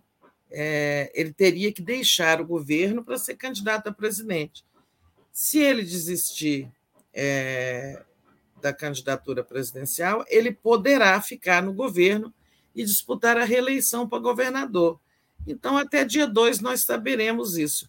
É, o Dória vai ou não vai renunciar? Existe, tem fundamento ou não tem? Né? Em cima, vamos ver. Guerra Muito Tucana, bom. então, até nos próximos dias vamos ter aí essa troca de lança.